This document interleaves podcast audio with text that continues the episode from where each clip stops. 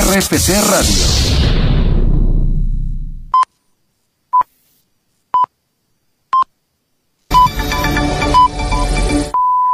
Son las 8, las 7 en Canarias. Señoras, señores, me alegro. Buenos días. Son las Son las 9, las 8 en Canarias. Bueno, vamos a lo nuestro. Buenos días. Hola, Pepa. Buenos días. Hemos conocido también esta mañana los datos de la última oleada del Estudio General de Medios. Y las notas de la radio. ¿Qué dice el EGM? Y la cadena SER es la radio hablada que más ha crecido en este periodo. Eh, pero tenemos un titular.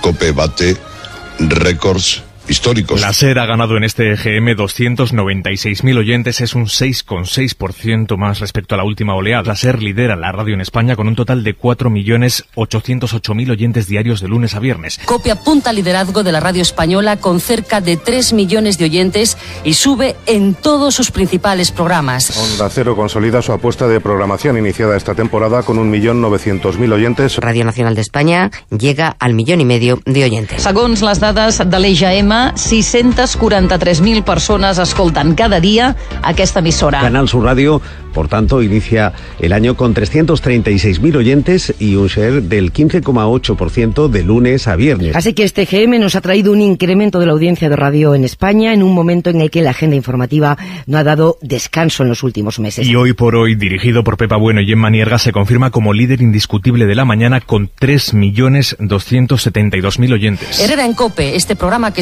escuchan, vuelve a superarse y comienza 2016 con más de 2 millones de oyentes. Nunca Nunca, antes un programa había alcanzado esta cifra en la historia de la emisora. Este programa, más de uno, mantiene su audiencia con respecto a la anterior oleada y suma 1.239.000 oyentes. Un incremento de casi 100.000 oyentes en las mañanas de Radio Nacional.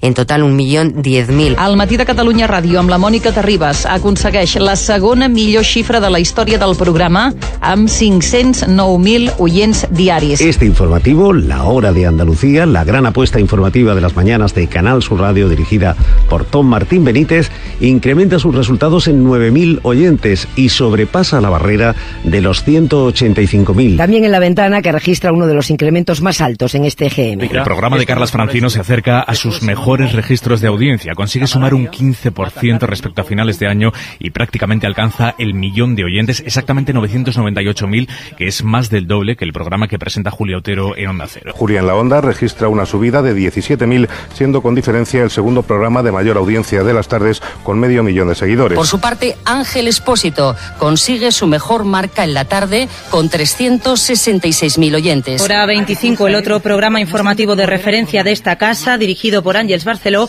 ha mejorado sus datos anteriores para rozar el millón trescientos mil oyentes diarios, casi medio millón más que su principal competidor y cerca del millón de diferencia respecto al resto. Juan Pablo Colmenarejo consigue también su récord histórico en la linterna con 808.000 y se consolida como segunda opción de la radio nocturna. Mientras que la brújula afianza su audiencia con David el Cura con casi 400.000 seguidores. Y 24 horas con Miguel Ángel Domínguez suben en 46.000. El larguero también mejora los datos de la oleada anterior para continuar cerca del millón de oyentes, 953.000 para ser precisos. José Ramón de la Morena mantiene su liderazgo indiscutible en las noches deportivas de la radio española. El partido de las 12 con Joseba Larrañaga gana un 11% más de oyentes hasta situarse en los 526.000. El espacio deportivo al primer toque con Héctor Fernández suma 16.000 nuevos oyentes. Y llegados al fin de semana. Tiempo de juego es el único programa deportivo de fin de semana que crece en esta oleada. Los sábados es seguido por 1.225.000 oyentes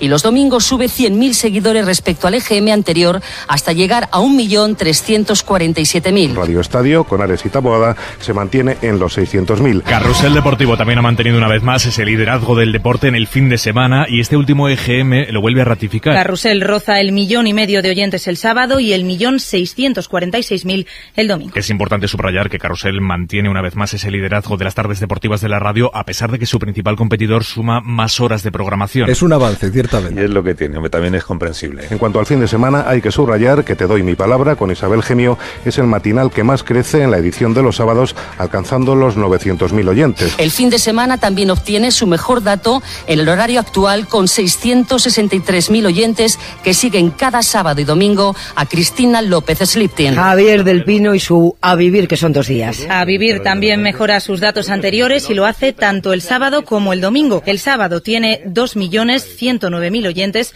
y el domingo 1.911.000. Por todo esto, solo decirles una cosa. Gracias. En definitiva, que ha sido una muy buena oleada del EGM porque crece el consumo de radio en España, pero especialmente bueno para esta casa. La SER ha sido la radio que más ha crecido. Récord histórico. Récord histórico. Récord histórico. Récord histórico. Récord histórico. Líderes. Líderes récord histórico. Muy buenas tardes a todos y muy bienvenidos a un nuevo especial del EGM el noveno que hacemos, el no, no noveno en la radio, pero sí entre Frecuencia Digital y los mediatizados. Antonio, muy buenas tardes. Buenas tardes, bien hallado. Madre, mía, vaya programa se nos viene, pero nosotros también tenemos, aquí nosotros también hemos sido líderes de la información. Muchísimas gracias a todos los que nos habéis seguido en Twitter, en Telegram, que lo estamos petando. Acordaros que en Telegram tenéis toda la información y antes de empezar, Recordaros que tenéis dos encuestas abiertas para el gran ganador del EGM y para el gran perdedor. Os digo que todo va, de momento, como gran ganador, la COPE y justo por detrás, muy cerquita, la SER. Y en el gran perdedor, Antonio, los 40 destacados. Los 40. Los 40. Así que, señoras y señores, comenzamos.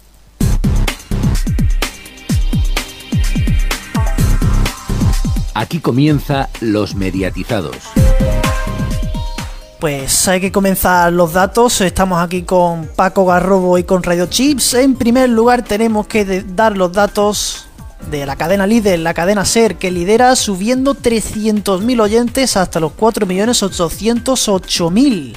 Le sigue la COPE, que sube unos 200.000 oyentes hasta los 2.835.000. Se queda unos 2 millones de la COPE. Onda Cero, podemos decir que empieza a amortiguar el efecto Herrera, ya apenas pierde oyentes y se mantienen 1,9 millones, 1.899.000 oyentes Onda Cero, la emisora de A3 Media Radio. Radio Nacional también sube unos 40.000 oyentes hasta 1.336.000 oyentes. Y para acabar las emisoras generalistas de ámbito nacional, es Radio marca su récord histórico, 484.000 oyentes. Bueno, Radio Chip, muy buenas, muy buenas tardes. Hola, Paco Garrobo. Eh, EGM de subida, más allá de Onda Cero, todo el mundo para arriba. Eh, este año no ha habido mucha, bueno, este año, este primer EGM no ha habido mucha consolidación. Em, todos eh, ha subido sobre todo la radio generalista, entonces todo el mundo sube, todo el mundo está contento. La gente dice cómo puede ser posible que todas suban. Pues es que es muy simple, pues es que hay ganas de información por todo lo que está pasando, por toda la situación política y parece que las generalistas pues están de enhorabuena. Bueno, es un poco lo que pasó en Cataluña, el efecto independencia que disparó a las radios catalanas y que las mantiene disparadas, pero ahora mismo en este efecto no tenemos gobierno. Efectivamente, y lo que se prevé es que el próximo EGM sea todavía mejor para la radio. No sabemos lo que pasará, pero previsiblemente la tendencia será esta. Y va a pillar el final de las entrevistas en mitad de las elecciones, que va a ser una auténtica locura. Bueno, Radio Chip, cadena ser, 4.800.000, se va por encima de los 4,8, hacía tiempo que no rozaba esta marca. Y la cadena COPE, que sigue ascendente. Recordemos que hace un año tenían 1.758, están por 2.800.000. Eh, es que si yo tuviera que votar en la encuesta que habéis puesto en, Twitter, puedes votar. Votaría la SER no he votado, pero yo votaría a la SER. Animo a la gente a que vote a la SER porque realmente estamos muy acostumbrados a que como es la número uno, pues, eh, pues claro, pues siempre gana y parece que nunca es la que, la que está número uno, la que tenemos que marcar como ganadora, pero es que ha ganado 300.000 oyentes. Incluso en proporción es de las que más ha ganado en toda la radio en todo este GM. Al final, la referencia, la de si algo pasa está la SER, pues bueno, parece que es verdad y es la gran ganadora, sobre todo en los tramos informativos por la mañana, es cuando la cadena SER crece más que ninguna otra. Por la tarde no crece tanto y por la noche se mantiene. O sea que digamos que sobre todo por la mañana cuando la, SER crece muchísimo, no solamente en días de diario, sino también en fines de semana. Luego analizaremos también por franjas, pero Onda Cero parece que, bueno, la salida de Herrera les afectó mucho. Recordemos que a estas alturas del año pasado tenían 2.600.000 oyentes, está en 1.900.000 pero bueno, podría haber sido bastante peor. Sí. Eh, esto, no significa que haya esto no significa que haya estado bien, ¿eh? Pero podría haber sido mucho peor. Sí, no. Eh, la COPE eh, está vendiendo que va hacia el liderazgo y, bueno, le queda bastante trecho. Y Onda dos, millones, dos millones de trecho le queda, exactamente. Claro, es que están vendiendo, vamos hacia el liderazgo, hombre, sí. y yo también. todos, todos, si nos escucha mucha más gente, pues sí todos vamos hacia arriba. Lo que pasa que, bueno, vender que, vas hacia el liderazgo, bueno, digamos que es un poco estrategia de mucho marketing. Justo lo que no está haciendo Onda Cero. Cuando Onda Cero le va bien, digamos que no se ha tirado tanto el moco como la COPE. La COPE, digamos que estos últimos años, o sea, estos últimos EGM, está, es la líder de, de venderse a sí misma. Y deberían aprender en otras radios, claro. Eh, vamos a mirar Radio Nacional porque, bueno, parece que se está estabilizando. Vamos a decir, yo creo que esta sí que es una consolidación de verdad. Entre el millón doscientos cincuenta de Azun EGM y el millón trescientos, el millón trescientos está siempre ahí moviéndose. Claro, es que si tú haces una apuesta que sea de radio y sabes que, bueno, has cambiado las cosas, al principio no han salido bien y ahora parece que, bueno, eh, la oferta es más, digamos, más o menos estable el programa de las mañanas está bien, el programa de las tardes eh, lleva dos EGMs perdiendo, pero la verdad es que eh, es muchísimo mejor que lo que había al principio antes de que llegara Ciudadano García, que estaba en las tardes de Yolanda Flores. Em, la verdad es que poco a poco parece que se van haciendo huequecillo. Y en, una, en un EGM de subida, lo lógico es que por lo menos tenían que subir. Y el último dato importante y que nos ha sorprendido a todos esta mañana en la redacción ha sido un momento de. uy, ¿qué ha pasado aquí? De what the fuck, sí. sí, el radio camino del medio millón. Parece que, la derecha, parece que la derecha se reactiva. No, no sé. Si, yo no sé si es una goma y que de repente es un dato anómalo y que luego volverá a la normalidad. O que de repente Federico, en plan punky total, empieza a atraer a gente. No lo sé. Lo, lo importante es que por la mañana Federico casi, casi llega a los 400.000 oyentes. Una barbaridad, ¿eh? Ahora lo hablaremos, ahora lo hablaremos. Precisamente vamos con ello, vamos con las franjas. Antonio de matinal, hoy por hoy, líder, sube 200.000 oyentes. En total escuchan el programa de la cadena SER en sus 6 horas de emisión, 3.272.000 oyentes. El tramo de Pepa Bueno, el tramo informativo de 6 a 10 de la mañana, sube 200.000 oyentes. Prácticamente es lo que sube el programa. 2.777.000. James Manierga se mantiene, bueno, una leve subida de unos 30.000 oyentes. 1.319.000 escuchan el tramo de Gemma de 10 a 12 del mediodía. Carlos Herrera, Cope, llega a los 2 millones, justito, 2 millones 4 mil, una subida de unos 80.000 oyentes. El primer tramo, el informativo de 6 a 10, 1.774, una subida de 70.000 oyentes. El segundo tramo baja ligeramente, 755.000. Más de uno, Onda Cero prácticamente se mantiene, 1.239.000. Carlos Alsina, eso sí, baja 50.000 oyentes y pierde el millón, 996.000. En cambio, el tramo de Lucas sube unos 50.000 hasta los 564.000. Menéndez, el mejor dato en bastante tiempo, de hecho, supera el millón, 1.010.000. Y es la mañana de Federico Jiménez Los Santos, marca 395.000 oyentes. Eh, Radio Chip. Mm, bueno, Pepa Bueno, tramo informativo, normal que suba. La sorpresa, a mi parecer, es la bajada de Herrera en el tramo informativo. Ay, perdón, bueno, la bajada, perdón. La bajada de Carlos Alsina en el tramo informativo. Sí, para mí ha sido la sorpresa. Eh, lo lógico es que en, este tipo de momentos políticos, el hoy por hoy, pues arrasa. Era esperable. Pero lo que sí que me ha sorprendido es que, que Alsina bajara. Eh, ha bajado Alsina, ha subido Lucas, no me lo termino yo de explicar muy bien, pero este es el hecho. No puedes con tu vida, ¿no? No puedo con la, no puedo con la vida. Y sin embargo, Herrera, donde ha subido ha sido en el tramo informativo, pero sin embargo en el tramo de, de farándula suya eh, ha bajado un pelín. Eso sí que me ha sorprendido. Yo pensaba que incluso seguiría ganando a costa de Lucas, pero la vida es así. Y luego, pues eh, la mañana de Radio Nacional sube en todos los momentos. O sea que la subida es completa hasta que llega Manolo HH y, bueno, digamos que se estanca en, su, en su audiencia. Y Federico en plan punky. Vamos, otra Federico, no tiene. Federico, mucha explicación no tiene. Vamos a esperar al siguiente GM a ver si es que esto va subiendo o simplemente ha sido un dato anómalo y que nos hemos vuelto todos un poco locos y que luego vuelve a sus 400.000 de nuevo. ¿Queréis ahora que dé los datos de la tarde? Así es. Pues líder la ventana que prácticamente recupera lo que perdió en la anterior oleada, puedo decir que es Goma. 998.000 el dato completo. En el dato de, de, de 4 a 7 tradicional 843.000. Julia mmm, casi se mantiene, bueno, sube casi 20.000, 467.000. La tarde de Cope con Expósito hace plano, sube 3.000. 366.000, eh, incluyendo la hora de las 3. El dato de franja de 4 a 7 es 301.000. Ahí sí sube, sube 30.000.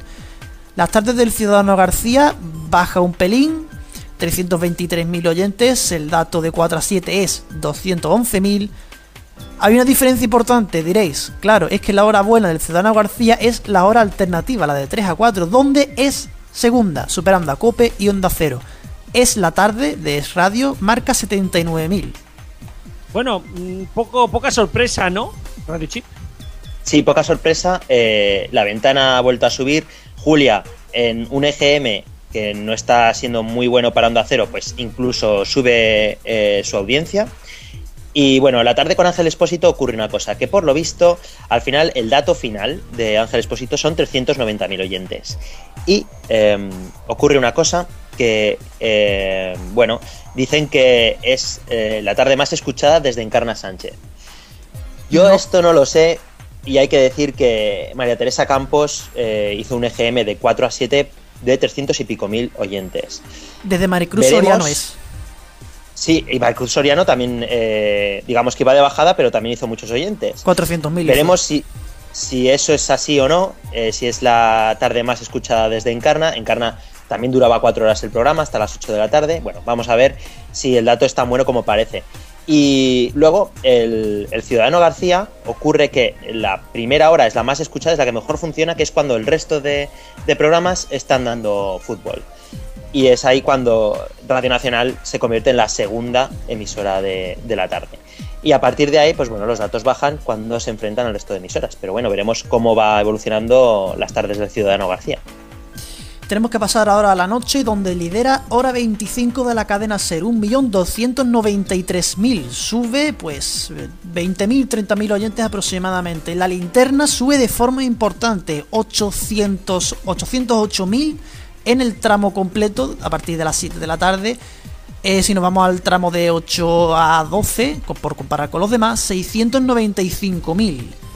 24 horas de Radio Nacional, atención, tercera, 392.000, sube 50.000 oyentes, que supera a la brújula, 382.000 oyentes, que está mm, casi en plano, bajada leve, pero el dato es ese.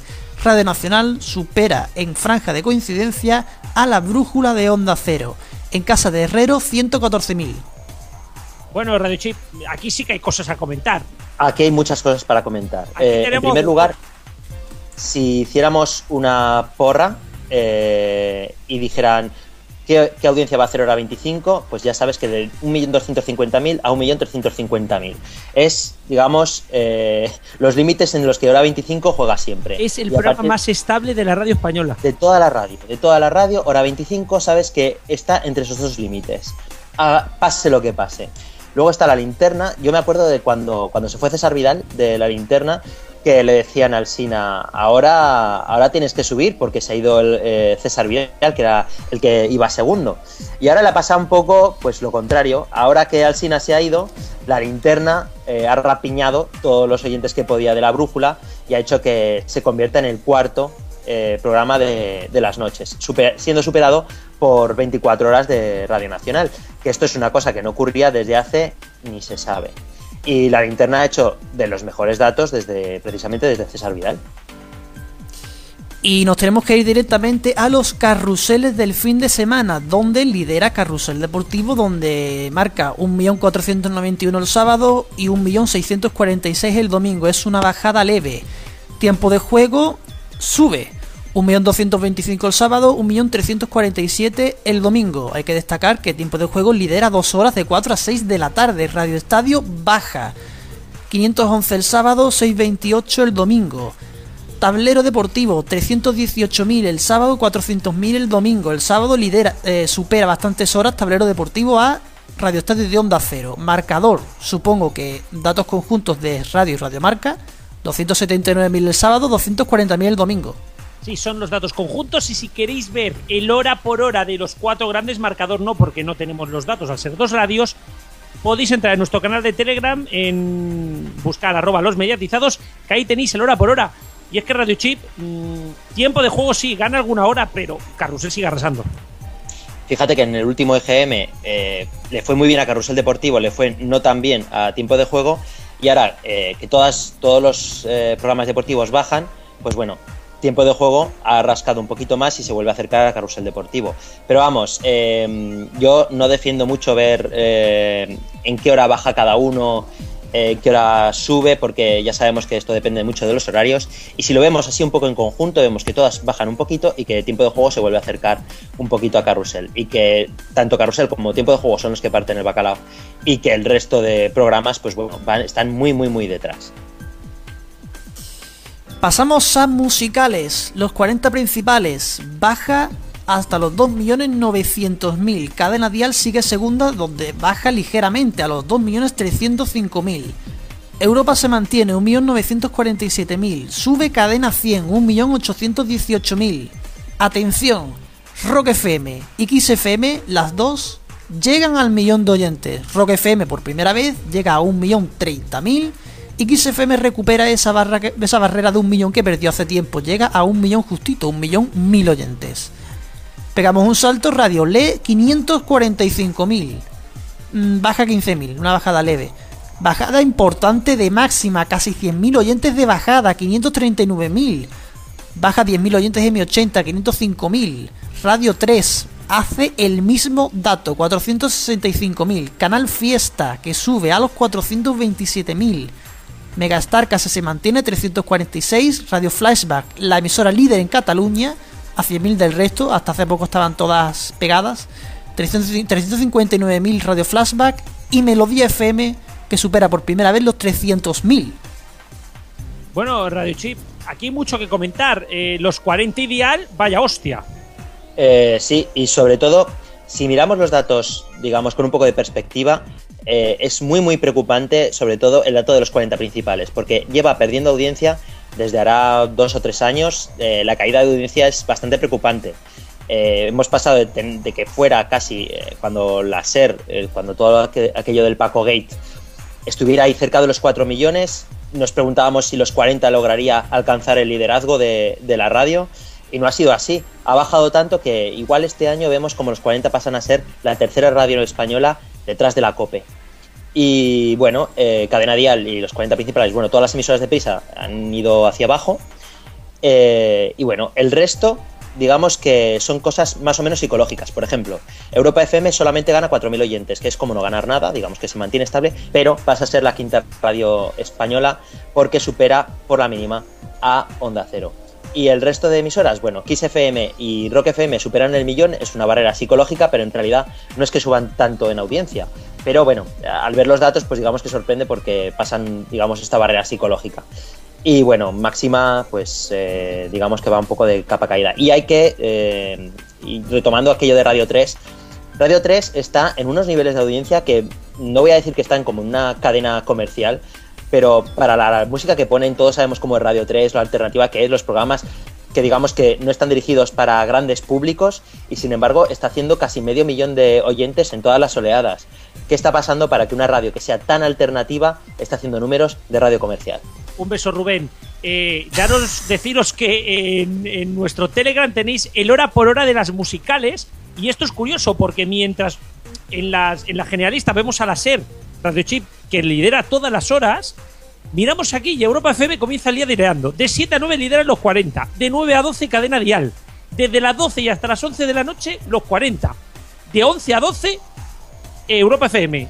De 12 a 1, dial. Y a partir de las 2 se intercambian los... Eh, la, la, el, el, de 2 a 5 de la mañana se intercambian Cadena 100 y Europa FM el liderazgo.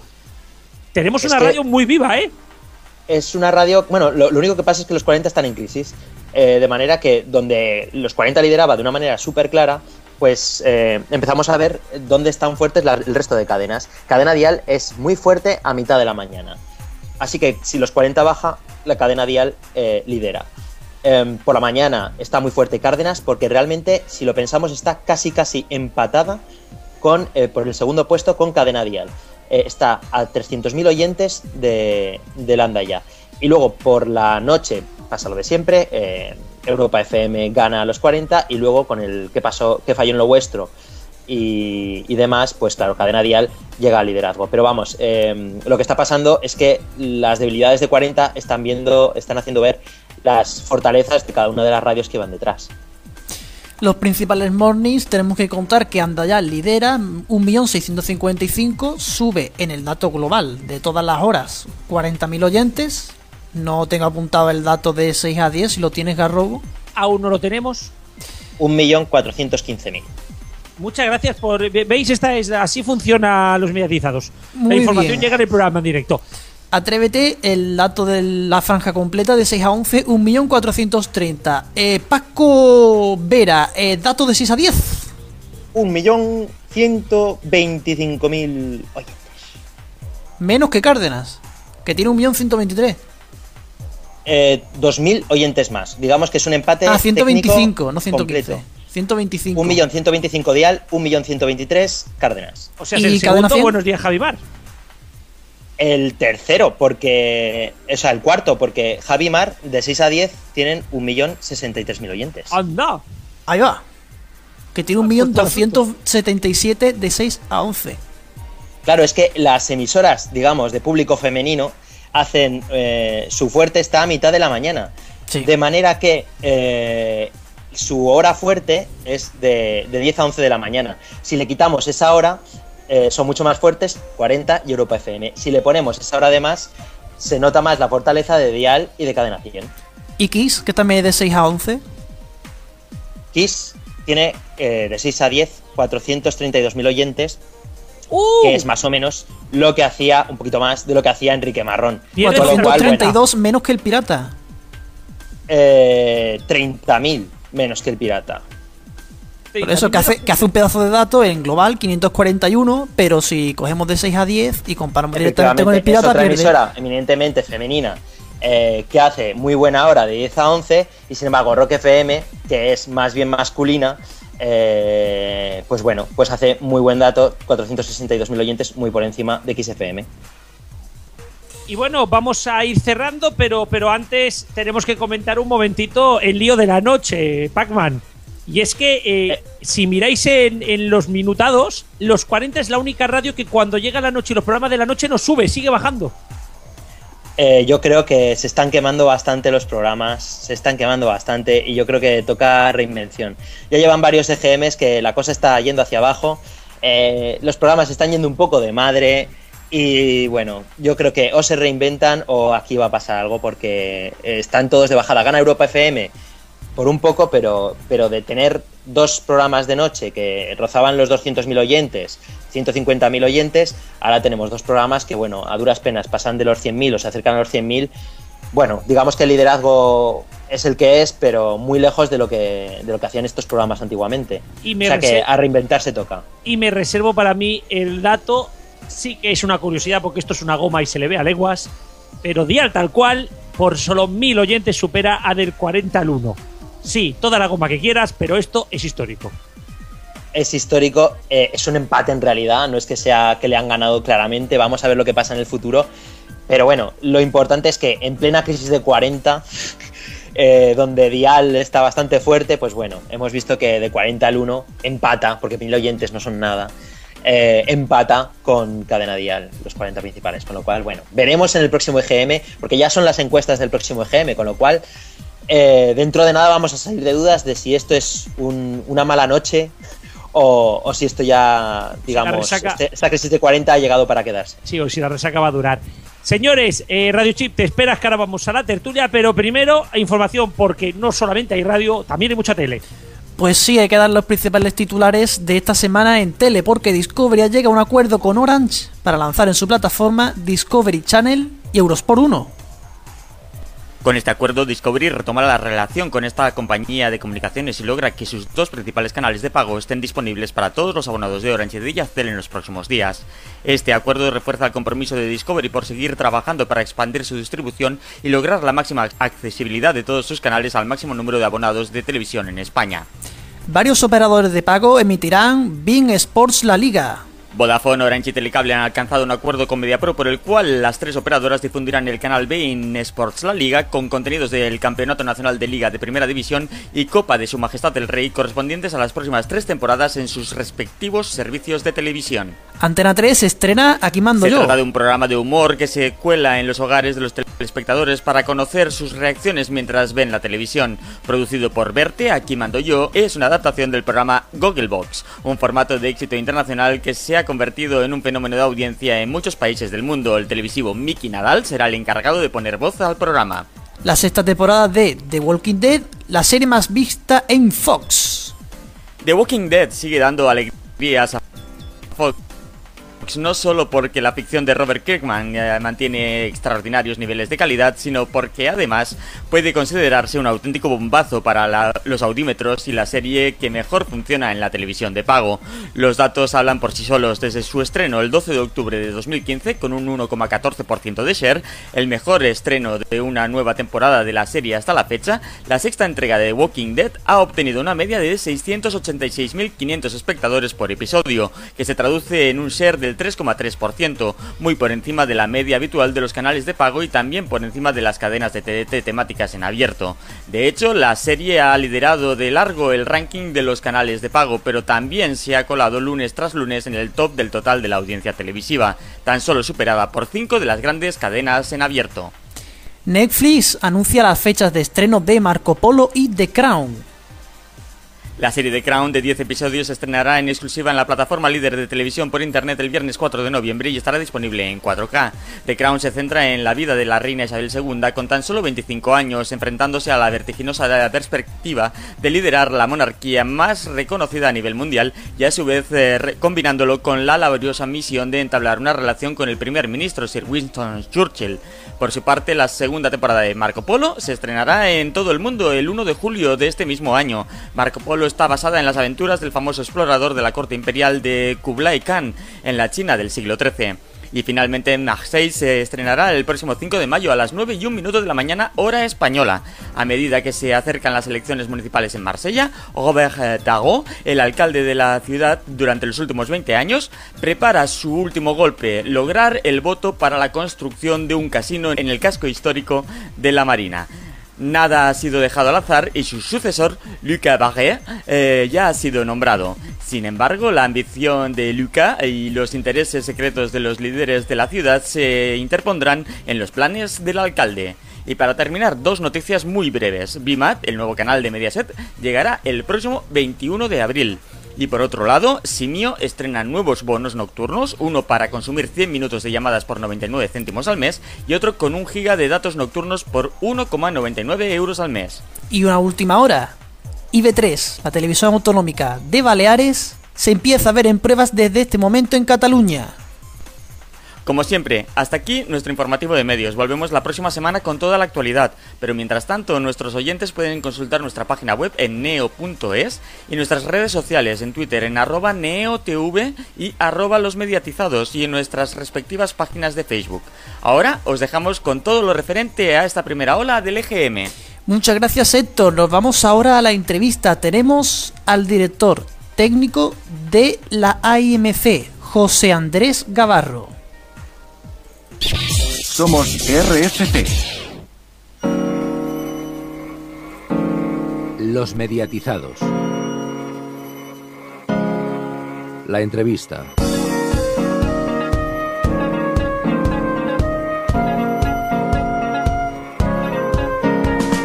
Y tras analizar los datos ya antes de empezar con la tertulia, eh, queremos hablar de GM y si hablamos de GM, pues hay que hablar directamente con los que lo realizan. Así que saludamos ya esta tarde a José Andrés Gabardo, director técnico de AIMC. Muy buenas tardes.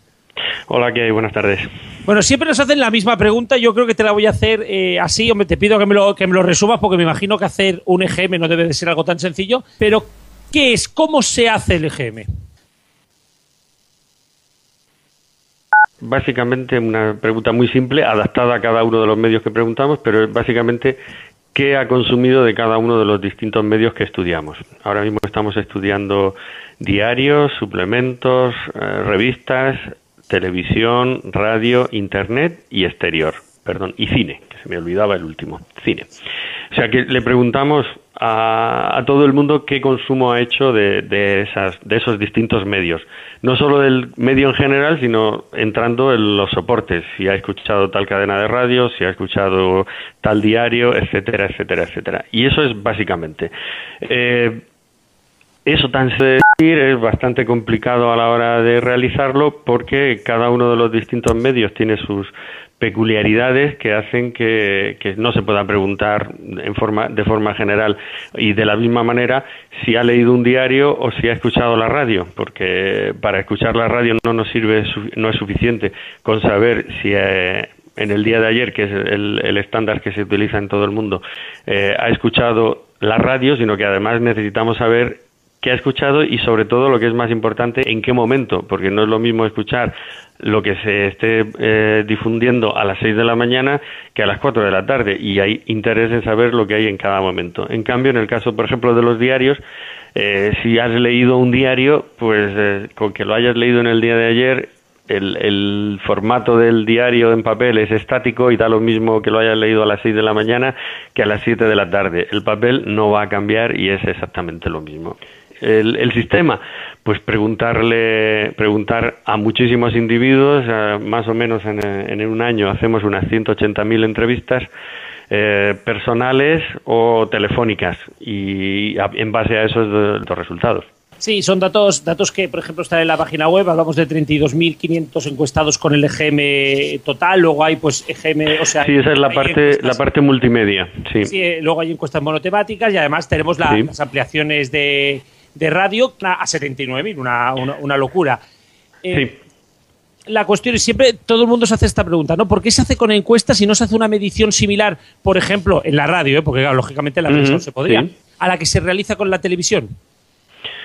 Pues hay mm, sobre todo un, tema y es el básico, y es que el coste que supone el lugar de hacerlo de, de una forma, hacerlo de otra, es astronómicamente diferente. Y el mercado publicitario de la radio no puede soportar el coste que supone hacer un sistema de audímetros como el que tiene la televisión. En realidad, eh, aunque pensemos el sistema de los audímetros es infalible y es maravilloso, indudablemente es mejor que las entrevistas que nosotros hacemos porque eh, registran de forma automática qué es lo que está ocurriendo, pero detrás de, cualquier del panel que hay, por ejemplo, de Cantar que mide la televisión, lo que hay es una muestra, o sea, no se está midiendo al, conjunto de televisores que hay en España o de aparatos receptores de televisión, porque ahora la televisión la puedes ver de muchísimas formas, no solamente en el televisor de tu casa. Pero eso es una muestra también, o sea, en realidad es una encuesta. La diferencia fundamental entre uno y otro es que el sistema de recogida de la información es eh, automático y no necesitas que el individuo recuerde qué es lo que ha visto ayer o que ha escuchado ayer, que es el, el otro sistema que es el que manejamos nosotros. Sí, bueno, incluso iba a decir que, que la muestra eh, la muestra de las encuestas del de, EGM es incluso mayor que la de la propia medición de la televisión. Sí, es mayor, pero nosotros al individuo que entrevistamos solo le preguntamos, o, utilizamos, mejor dicho, solamente un día de su vida, o sea, el día de ayer. En el caso de la radio, por ejemplo, le preguntamos qué consumo de radio realizó durante las últimas 24 horas. Eh, el día, para nosotros el día va de 6 de la mañana a 6 de la madrugada y, entonces le preguntamos por ese periodo un día solo. En el caso de los audímetros, lo normal es que, bueno, pues eh, en España eh, pues se puede instalar un audímetro de televisión y mantenerlo durante siete años. Y esos siete años, todos los días, está proporcionando información. De tal manera que aunque nosotros eh, digamos, mira, solamente la muestra multimedia del EGM son 32.500 entrevistas frente a unos alrededor de 4.000 hogares que tienen instalados el audímetro de Cantar. Sí, pero todos los días tienen información de esos 4.000 y al final tienen una información considerablemente superior a la que podemos obtener nosotros con nuestras 180.000 entrevistas. Eh, Bueno, o sea, no es un sistema infalible. La cuestión es que mucha gente dice de que habría que, modernizar, modernizar el EGM. ¿Tenéis previstas mm. mejoras en, el sistema de medición, especialmente de los medios que mm. más la utilizan? ¿no? Porque estamos hablando de que el EGM para la televisión no es tan mm. importante, pero para la radio y la prensa sí, para, para efectivamente, para la televisión es que es un dato complementario, se utiliza únicamente pues para tener estar dentro del, del estudio multimedia y poder tener datos generales, pero el dato que se utiliza día a día es el dato de, que proporciona Cantar. Eh, en, sí, nosotros, vamos a ver, el estudio general de medios que se llama igual desde hace 48 años que se creó, en realidad no tiene absolutamente nada que ver con lo que se estaba haciendo en aquel momento. Eh, el estudio está cambiando, no te digo que todos los días, pero sí todos los años. y cambiamos el, pues desde el cuestionario se van incluyendo cosas nuevas. Por ejemplo, en el caso de la radio, eh, la, eh, la, audiencia a través de Internet se está midiendo desde hace ya 15 mm, años, prácticamente desde que empezó Internet, y se está integrando, que es lo que, por ejemplo, ahora mismo se está intentando hacer con, con el caso de televisión y es integrar todas las audiencias de, televisión, ya sean en el hogar, en un dispositivo móvil, en la calle, en cualquier cosa, poder integrarlo, pues eso eh, a través del EGM se está haciendo para cualquier tipo de, de, onda o cualquier forma de, de, escucha de radio que exista, a través de la FM, a través de la onda media, a través de Internet, pero también a través de la TDT. Todo eso está integrado y eso no existía, vamos. No existía Internet cuando se creó el EGM, pero tampoco existía la TDT, que la TDT tiene unos cuantos añitos. O sea que, y todo eso se está integrando. Ya, ya te digo, es un, es un estudio que aunque tenga exactamente el mismo nombre desde hace 48 años, no tiene absolutamente nada que ver con lo que se estaba haciendo y todos los años hay novedades. Ahora, por ejemplo, estamos haciendo una cosa que todavía no está integrada, pero que muy probablemente la integraremos para el año que viene, que es una tercera pata a la hora de hacer entrevistas. Como he dicho antes, estamos integrando entrevistas face to face, personales. El entrevistador se desplaza a donde está el entrevistado a hacer la entrevista. Entrevistas telefónicas y lo último, y es lo que estamos probando ahora, es hacer entrevistas a través de Internet, con el fin de facilitar eh, la respuesta a todos los individuos. Y si un individuo te dice que prefiere hacer la entrevista por Internet, pues se le puede ofrecer hacerla a través de Internet. No hemos llegado todavía ahí, pero estamos, estamos haciendo pruebas para, para poder integrar también las entrevistas a través de Internet. Mira, precisamente la, la, siguiente pregunta iba muy en relación a las radios online. Esto quizá podría ayudar también a que, a que las radios online tuvieran una mayor visión, porque todo el mundo se hace la pregunta, ¿no? Siendo, siendo algo online y que se podría controlar a través de, de programas para, para, la medición real, incluso en tiempo real de, de, la, de, la, de las radios online. ¿Qué tenéis pensado para, para mejorar este estudio? Que sí que es cierto de que a lo mejor ahora mismo eh, al, realizarse face to face es mucho más difícil de valorar las radios online, ¿no?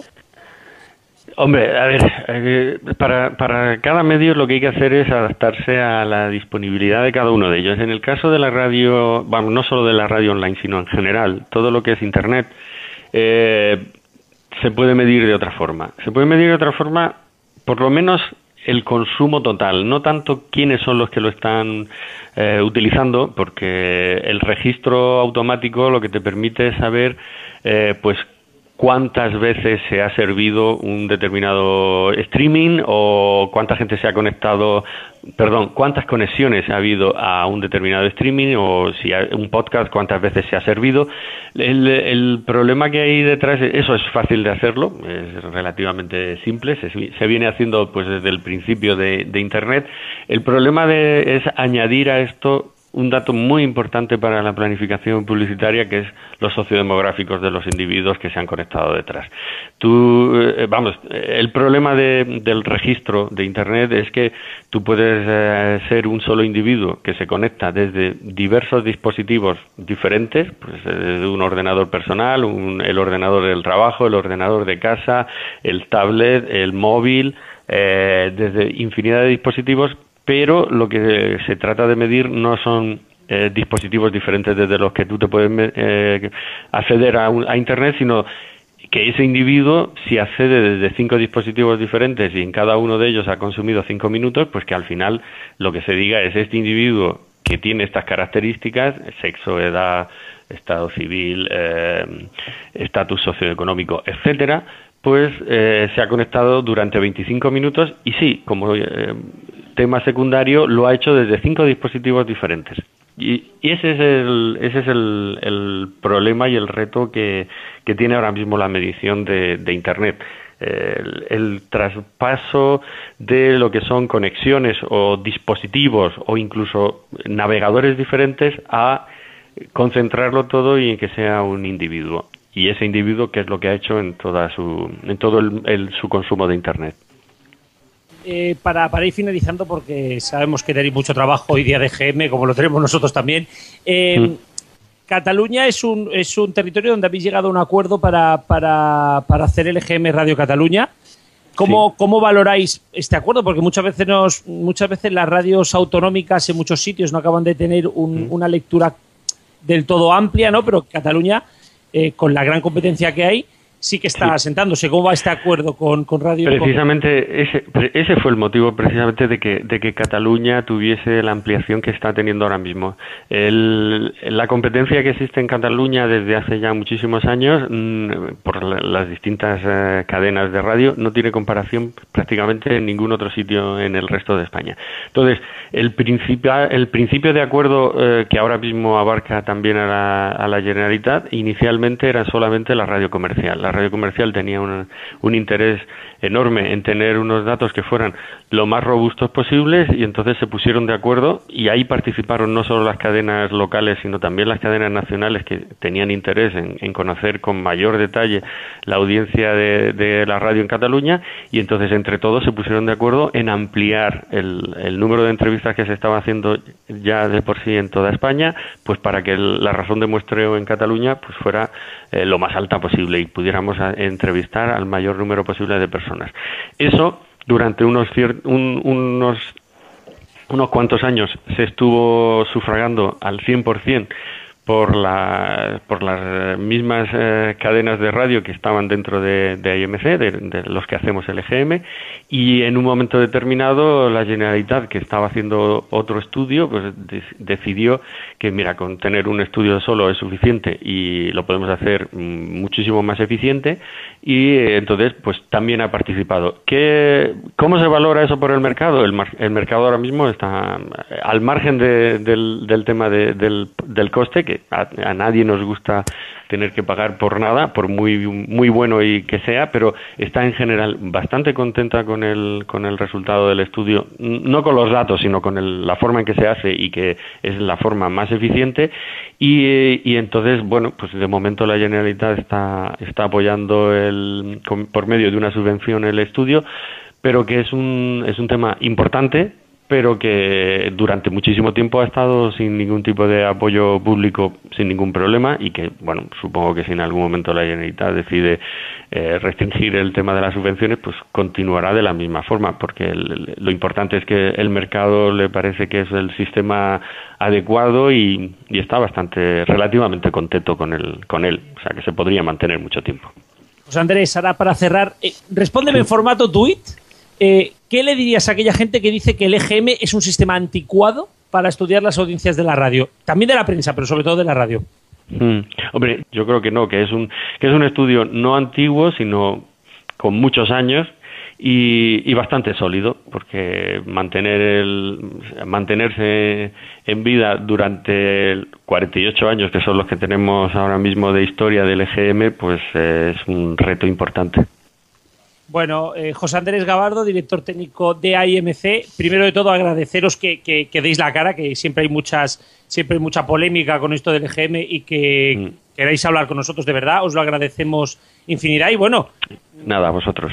Muchas gracias por todo el trabajo y que siga funcionando mucho tiempo. Eso esperamos. Gracias. Un abrazo.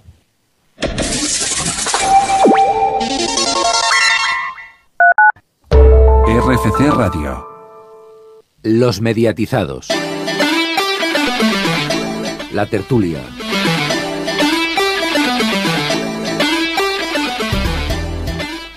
Y seguimos, seguimos. Eh, Antonio, cumplimos ya 13 horas de curro. Eh, ¿Ya? Sí, ya son las 9 menos 5. Cumplimos 13 horas de curro. De verdad que a las 7 y media de la mañana estábamos más de uno de aquí levantado, ¿eh? Yo no. Así que. Yo a las 8. A las 8, sí, bueno, algunos se levantó un poco antes. Así que, aparte de Antonio y Pacman, Saludamos al resto de compañeros. Bueno, Héctor también está aquí. Alfonso, muy buenas tardes. Muy buenas tardes. Eh, dicho son los oídos. Pues sí, ha sido un día liado y os quiero felicitar a, a todos por el trabajo.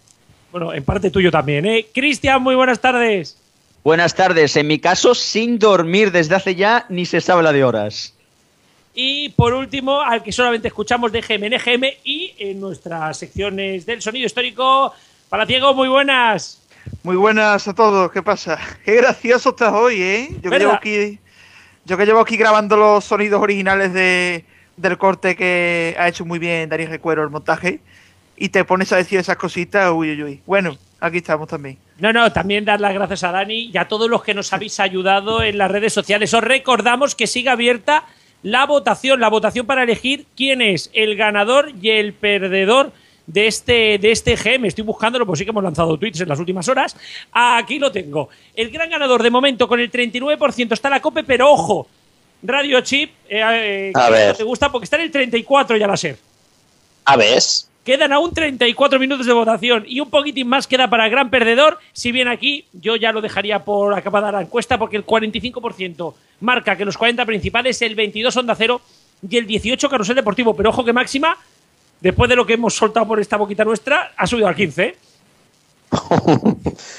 y ahora sí... Eh, yo, solo quiero decir que eh, la SER casi 5 millones, la COPE casi 3, que decida la gente.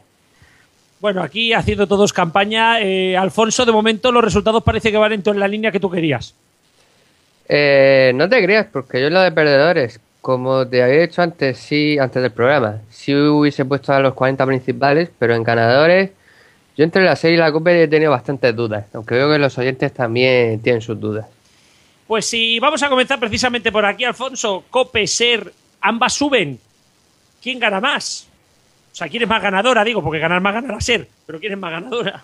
Hombre, complicado porque ha sido desde luego un, gran estudio general de medios para la SER, sobre todo para el hoy por hoy, que ha conseguido una audiencia histórica, que imagino lo habréis comentado al principio del programa, que no lo conseguía desde un estudio que hubo en 2004 y bueno, fue un poco anormal aquello porque fue por el 11M y de pronto todo el mundo se puso a escuchar la radio ese trimestre.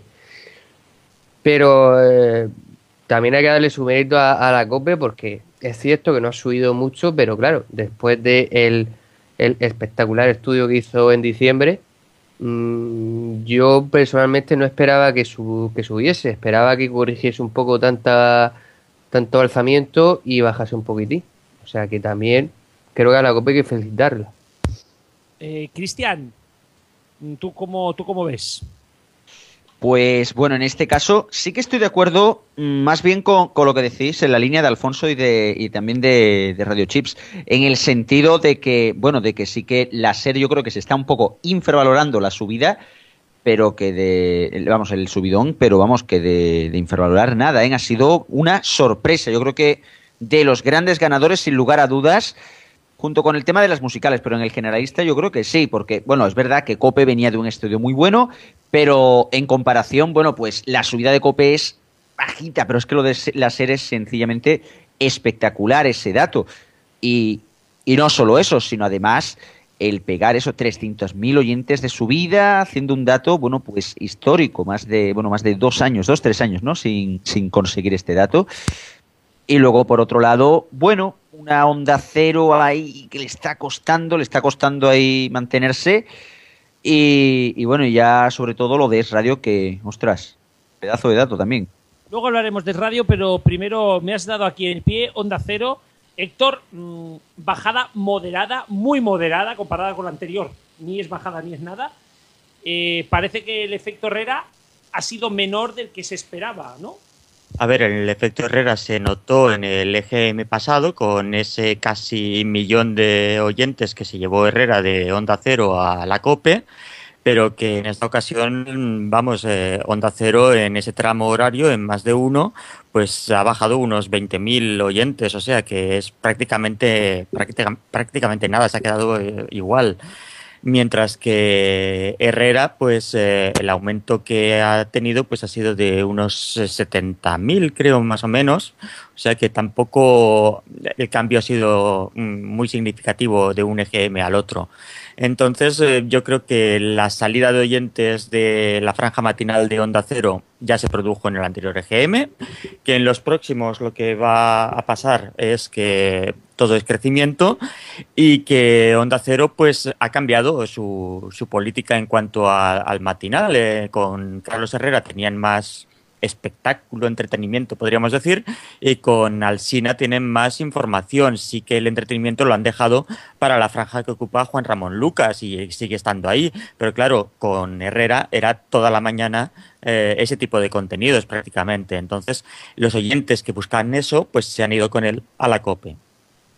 Eh, hablando de, efecto Herrera, eh, si os fijasteis, en el último EGM, en el anterior, lo que creció sobre todo fue Herrera, y poquito más, porque por la tarde ni por la noche se, notó mucho la subida. Y en este GM, eh, Herrera se ha mantenido más o menos igual, ha crecido un poquitín, pero se ha mantenido más o menos igual, y lo que sí que ha subido ha sido el resto de la cadena. Ha sido como si el efecto arrastre lo hubiéramos visto ahora y no la otra vez. O sea que digamos que lo que le faltaba, la subida que hemos visto ahora era pues simplemente el efecto arrastre que no vimos la otra vez. Bueno, yo quería hacerle una mención a los Alciners, y si alguien se da por aludido, pues allá es.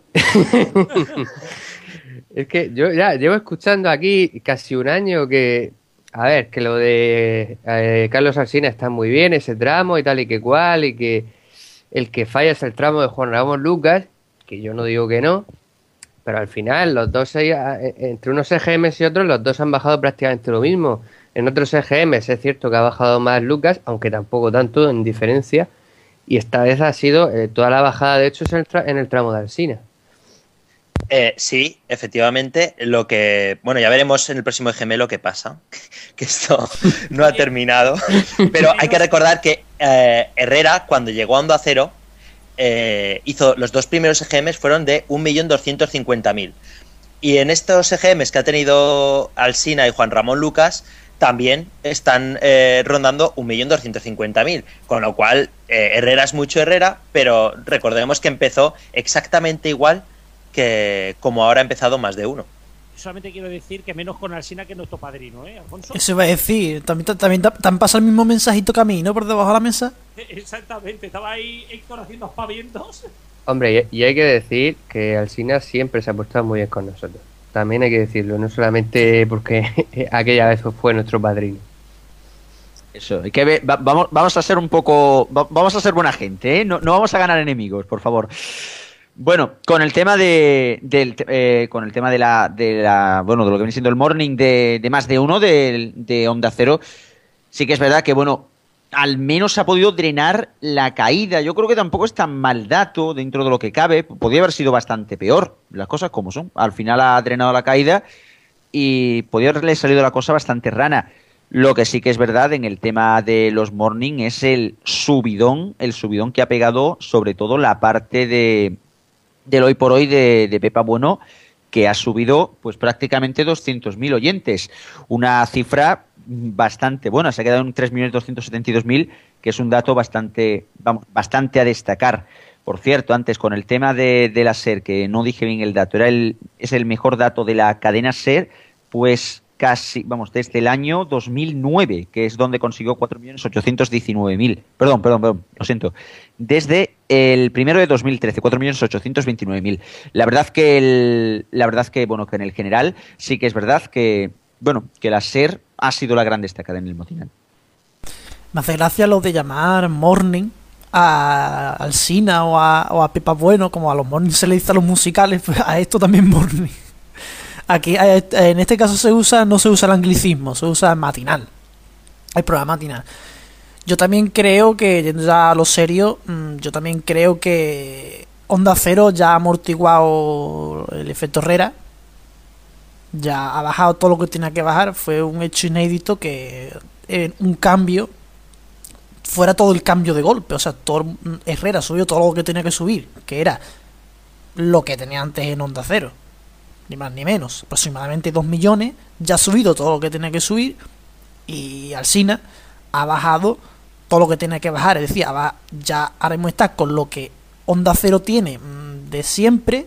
No ya lo que tenía antes con Herrera, sino lo que tenía de siempre como dice Redo Chip. Ahora mismo están en los datos que hacía Herrera al principio. Al principio. O sea, ahora está en una situación, un año después de cambiar la mañana, está en una situación de mm, se estaba contando que si no se sabía dónde iba Onda Cero, que sin definición, que si tienen que hacer una renovación total, no sé, está en una situación en que se mantienen y pueden mirar adelante a empezar a subir a medio plazo, pues para Onda Cero es una oleada buena. Y también buena, y también buena para los demás que son los que suben. Y si a lo de más de uno le llamas efecto Herrera, ¿cómo le llamarías a lo de la brújula, efecto Alsina? Porque eh, los datos de la brújula, de estar peleando, por ejemplo, la primera hora por, por acercarse a hora 25 eh, a ser el cuarto de la noche, pues eh, es un dato un poco, sí que es un poco malo. Yo le llamo efecto Soraya, llamadme malo. ¿Con qué dato, con qué dato comenzó por las noches Alsina? Con un dato bastante bajo, pero Alsina, o sea, digamos que ahí no había nada antes, era un secarral. De hecho, eh, aquellos tiempos de la brújula, la brújula era un programa que llegó a durar una, única hora, que llegó a introducir toda la hora de deportes, que, la hora que llegó a terminar a las 11 de la noche, empezar mucho más tarde. Bueno, digamos que era una cosa un poco más difusa, que es lo que es ahora la brújula de, 8 a 12. Eh, tuvo ahí unos principios un poco, un poco variantes. Eh, bueno, yo quiero decir sobre lo de la brújula y el ascenso también de 24 horas que hay que tener en cuenta eh, yo diría más el efecto Champions. Es decir, que eh, Onda Cero, por ejemplo, mm, tiene menos horas de brújula. Ahora, por lo visto, lo aplica en la, aplicación de móvil. Pero Onda Cero, por ejemplo, no puede desdoblar programación ni siquiera la onda media. Yo sé que tiene onda media, onda cero, pero no lo hace. Y Radio Nacional, yo creo que, por ejemplo, lo, de del programa 24 horas ha tenido que sumar sí o sí la audiencia de Radio 5, que eso sí se emite el programa completo. Porque ya COPE algunas pueden desdoblarse, la cadena SER también, que fue la pionera, pero lo de la brújula lo veo yo así, más que, que el efecto Alcina o que ahora esté eh, David el Cura o, similar. ¿Y lo de la linterna puede ser efecto Champion? Porque mira que también, efecto, efecto tipo de juego que ahora hay Champions y que ha estado todo el mundo escuchando la radio por la noche. Hay que ver si, si es eso. Vamos, lo veremos ahora que parece que va a haber más Champions y que está habiendo más Champions. Bueno, eh, en junio, final de junio, veremos si, esto sigue así. Bueno, ya ha ido el Barça, ¿no? Eh, y ahora seguramente las bolas estas van a arder y va a ser un Madrid Atlético Madrid en semifinales. Todos sabemos cómo va esto. Eh, yo creo, y, me gusta, y bueno, sí, ya sabéis que el que ya sabéis que, el que sacó las bolas la otra vez acabó en urgencias con quemaduras de primer grado, ¿no? La, cuestión que, que vamos a otro dato eh, que lo hemos comentado también y, ha generado mucho revuelo, y es el dato de Radio 484, tu Radio Chillas opinado. Eh, Alfonso, que yo sé que eres tú muy amigo de, del conductor del matinal de radio, ¿qué te parece? Sí, bueno, que tengo que, confesar que yo llegué a ver a Federico Jiménez Los Santos en el Teatro Romea de Murcia. En fin, todos, todos tenemos un pasado. Eh, pues pues un dato inesperado. La verdad es que cuando uno está preparando y mirándose los datos pasados antes de que salga un EGM, personalmente nunca me pongo a pensar en es radio ni lo que pueda pasar. Es una cadena de radio que me pasa bastante desapercibida. Pero cuando hoy nos hemos levantado con el dato de 464.000 oyentes, pues hombre, es un dato importante porque tampoco tienen tantas emisoras y bueno, ya se sabe que su gran fuerza es en Madrid, por lo menos hasta ahora y está llegando a datos que, tenía punto radio con más infraestructura, más emisoras y más dinero. O sea que con, lo, con cuatro palicos y cuatro cañicas, como se diría en Cartagena que se hace radio, el resultado es bastante decente. Hombre, lo que sí que es verdad, sí, es tal, tal cual lo dices. Para, en comparación con otras emisoras, el presupuesto de radio, mm, medio millón de oyentes en un EGM comillas, manipulado, ostras, pues tampoco va a estar tan mal. Tampoco va a estar tan mal. A ver si va a ser que el EGM no está tan manipulado. Pero bueno, esto lo de siempre, la historia de siempre y que comentamos en la entrevista. Bueno, sí, todo depende si el EGM te va para arriba o el EGM te va para abajo. Aquí, aquí, aquí nuestro pardino es el único que nunca le ha hecho caso al EGM y, da igual que subiera o bajara. Hay que decir que hace 10 años, ahora la COPE está vendiendo eh, la super subida en el EGM y no hacen más que hablar del EGM y de lo bien que les ha ido. Y hace 10 años, hace 10 años justos, recordemos, en este mismo EGM eh, echaban a la COPE porque habían hecho un estudio para demostrar, según ellos, claro, que todo estaba manipulado y que todo era mentira. O sea que imaginaos cómo cambia la fiesta dependiendo de cómo te va. Bueno, y dependiendo de cuánta publicidad necesites también, cómo va esto. Eh, vamos a saltar, saltamos a la tarde, que sé que hay ganas aquí también de comentar, Héctor. Y es que la ventana y Julia, para arriba, para arriba.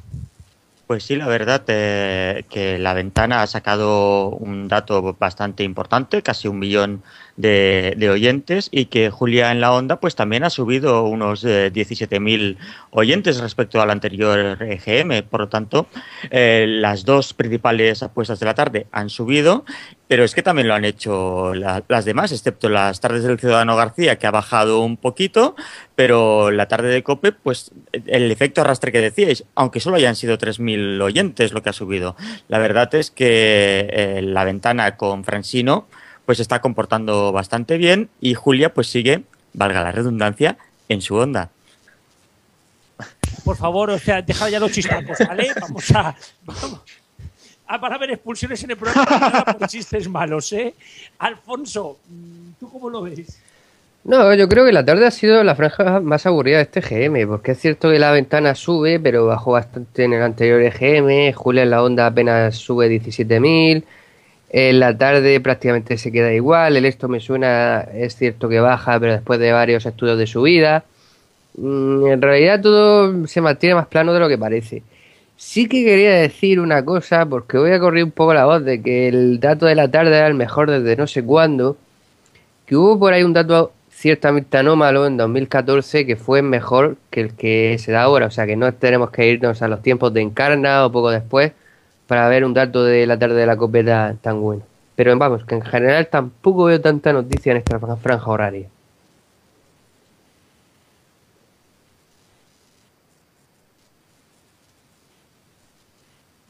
¿Se ha ido aquí todo el mundo? ¿Qué, qué pasa? bueno, básicamente, bueno, ya que veo yo que aquí está aquí rodando ya, está la planta rodadora por aquí.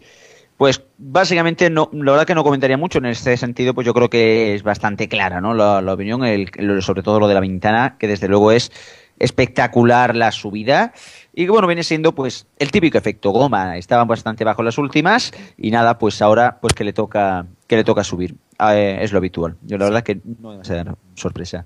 Sí, y ahora vamos porque mm, se me ha cerrado el micro, lo siento a todos. Bueno, la cuestión es que ahora lo que vamos a hablar es, eh, Cristian, de las horas donde las horas donde no lidera la SER, porque de lunes a viernes es imposible, la SER, la SER no, no, no deja a nadie, pero ojo, los, los fines de semana, el sábado dirá Radio Nacional, lo hemos dicho antes, la COPE lidera los horarios de los partidos más fuertes y hay un momentito que por 19.000, y esto como diría, como diría Radio Chip, queda dentro del margen de error, y es que la COPE también lidera el domingo de 8 a 9.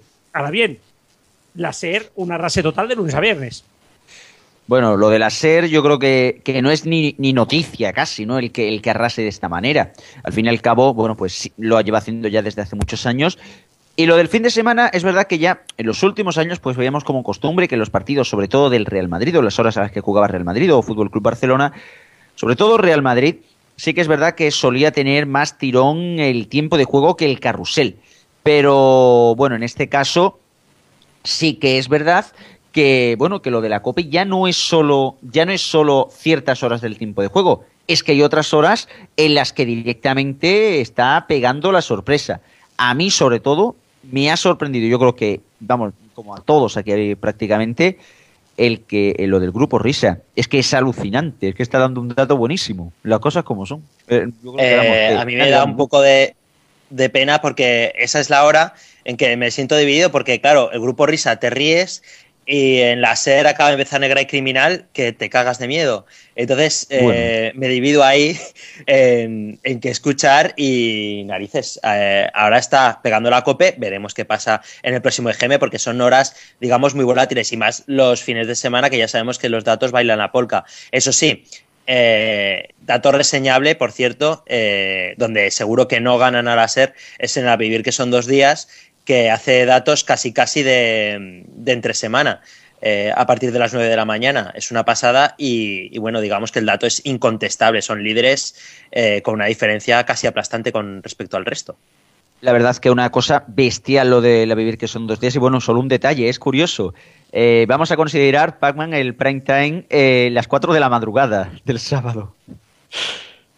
Eh, no, no, no vamos a considerar prime time, pero digamos que se echan programas bastante interesantes. hay que ver que últimamente los programas de fin de semana, sobre todo si van enlatados y están bien hechos, pues bueno, digamos que hay bastante calidad en los fines de semana e incluso en verano. O sea que no hay que perder esta programación de vista. Bueno, y hablando de las horas en las que la SER no es líder, estamos hablando de tiempo de juego, que tenéis esas dos horas ahí en las que gana la SER, pero también hay una franja no tan importante, pero vamos a darle importancia porque tenemos incluso aquí a su protagonista. Se trata de la madrugada de los sábados y ahí hay tres horitas en el que la COPE da algo distinto a los demás y resulta que también son la cadena más oída en esa franja, superando pues a todas las demás, son líderes en esa franja. Se trata del grupo Risa, tenemos aquí con nosotros, esta tarde los mediatizados, a Fernando Echeverría, muy buenas. Hola, muy buenas chicos, ¿cómo estáis mediatizados de España? Todo muy bien, encantado de tenerte por aquí. Sí, bueno, ¿qué os ha parecido este GM? Como decía, sois líderes los sábados por la madrugada. Bueno, pues hombre, yo la verdad es que nunca esperaba que me ibais a llamar por esto, porque eh, cuando, eh, como además yo soy muy paleto para, para interpretar el EGM, cuando ha aparecido esta mañana hemos tenido que mirarlo un par de veces, porque digo, igual estamos haciendo algo mal. Y vosotros que sin embargo sois unos consumados exégetas en la interpretación de los datos del EGM de las audiencias, pues lo haréis mucho mejor que nosotros. Pero digo, pues esto igual no puede ser, pero luego resulta que, que, que sí que era así. Y, bueno, de las cuatro horas que dura el programa nuestro, pues que en tres estemos eh, eh, líderes de audiencia, pues hombre, yo soy un poco escéptico porque bueno, al fin y al cabo es un sistema de medición que es el que hay, eh, con todas las imperfecciones que se quiera, pero como tampoco tenemos otro termómetro para medir audiencias, pues bueno, es lo que tenemos cada tres meses y probablemente yo no sé el grado de, científico que tenga, pero probablemente que sí que sea un modo indiciario o de marcar tendencias y en ese aspecto, pues, hombre, chico, a nadie le amarga el dulce. No te voy a decir que estamos cabreados porque te mentiría. hombre, claro, si dice que sois los primeros, pues está bien, claro, es el que hay, es el que hay, aquí estamos para comentarlo. Bueno, ¿de qué fue la idea, Fernando, de hacer algo distinto, de poneros a vosotros, de hacer humor, imitaciones, personajes y demás, hacerlo de madrugada y hacerlo en la COPE? Eh, bueno, la verdad es que nosotros cuando iniciamos nuestra segunda etapa en la COPE en el año 2013, cuando volvimos en verano, nosotros lo que hacíamos, aparte de, colaborar en distintos programas de la emisora, como hacemos ahora con Joseba, como hacemos con Carlos Herrera, como hacemos con El Pulpo por las mañanas alguna vez, con Luis Malvar en Internet, en el balón mano, pues cuando llegamos en 2013 eh, se nos ofreció también, que era algo que nos apetecía mucho también, independientemente de colaborar en otros programas, hacer algo de nuestra cosecha, es decir, hacer nuestro propio programa. Y entonces empezamos haciendo la tarde del sábado de 3 a 4 antes de tiempo de juego pero gracias a Tebas y a sus horarios, pues evidentemente era el fútbol, lógicamente, pues copa todo el horario de la tarde del fin de semana ya desde las 3 de la tarde, pero como sabéis el sábado ya a las 4, como dice el Cholo, tenemos el partido premium y, y entonces cuando terminó la, la temporada 2013-2014, en verano se nos propuso hacer la madrugada del sábado, cosa que no habíamos hecho jamás. Eh, eh más al principio pensamos, piensan los cuatro zumbaos que escuchen la radio el sábado por la noche de 2 a 6 de la mañana y entonces pues se nos ocurrió hacer un programa pues fundamentalmente basado en lo que nosotros sabemos hacer que es decir paridas, hacer gilipolleces, hacer llamadas, hacer imitaciones, poner música y, empezamos haciendo aquello eh, pues con la cosa esta de que pues que sea lo que Dios quiera. Sí, verdad. Bueno, eh, a las cuatro y muy pronto a la una, eso ya verás cuando... Lo que pasa es que, claro, el programa duraba cuatro horas y cuando empezamos a hacerlo, y tenemos que estar cuatro horas haciendo gilipollas, no sé si para cuatro horas nos dará. Pero bueno, ya llevamos un año y medio y se ve que sí. Bueno, está otro compañero aquí, Juan Manuel, te va a hacer una, una par de preguntitas relativas a, a, tapas anteriores. Don Juan Manuel, muy buenas noches. muy buenas noches. Bueno, buenas tardes. Don Juan Manuel, grande, grande donde los raya. Encantadísimo de estar aquí. Ahí está. Saludos cordiales. Cordiales. Y esa es una de mis preguntas. Eh, bueno, como tú sabrás y seguramente tus compañeros, hay un corte tuyo de hace, yo voy a ponerme nostálgico, un corte tuyo de hace por lo menos 26 años, que te entrevistaron en, Antena 3, estaba por ahí en internet, Antena 3 Radio. Y, me, y fue una entrevista que te hizo Antonio Herrero por la mañana en el programa que hizo. Y a mí me gustaría saber, bueno, yo sé que tú en ese audio imitaste a José María García, imitaste a, Jesús Gil. ¿Qué, sentiste cuando, cuando Antonio Herrero te habló a ti por primera vez en, ese momento? Bueno, es que te, te, cuento cómo fue la historia y por qué me entrevistó, digo, para refrescar la memoria y para darle un contexto, ¿no? Yo en el año 89, eh, yo soy ciego, pero yo tenía un colega que trabajaba o que tenía mucha relación con gente del ejército y una noche de juerga le digo, ¿qué pasa si yo un día juro bandera? Y entonces yo hice la jura bandera voluntaria, entonces eh, en transmisiones en Zaragoza, y eso llegó a oídos del rey, el rey emérito Juan Carlos, eh, que me llena de orgullo y satisfacción, y me recibió. Entonces esto llegó a oídos de Antonio Herrero, y entonces yo estaba estudiando la carrera en Pamplona y conocí a Antonio Herrero en un eh, lugar, en un, aula importante de la facultad, que es el bar, y, y, Antonio me dice, hombre amigo, tú eres tal, y, ya pues digamos que establecimos un primer contacto y dice, oye, tú pasas mañana, puedes venir al programa en la radio y tal. Yo estaba efectivamente en Pamplona, entre la emisora, y Antonio me entrevistó. Luego me, invitó aquí a la tele, cuando hacía Antena 3 Televisión, cuando arrancaba la televisión, el programa que hacía de la tarántula. Y así las cosas, que luego pasaron los años, y yo tuve el privilegio de colaborar con Antonio Herrero en la COPE, pues desde el 96 largos, 97, hasta el 98, desgraciadamente, que es cuando nos dejó. Sí, la verdad es que recuerdo ese audio y, está muy bien, me gustó mucho y por eso pues me he acordado. Y la verdad es que eso fue una época, y bueno, ya volviendo un poco más a los tiempos contemporáneos, digamos, porque estábamos ahí muy atrás, pero sí. también... Bueno, sí, ha sido el momento, el, momento cuéntame de la entrevista. Sí, cuéntame.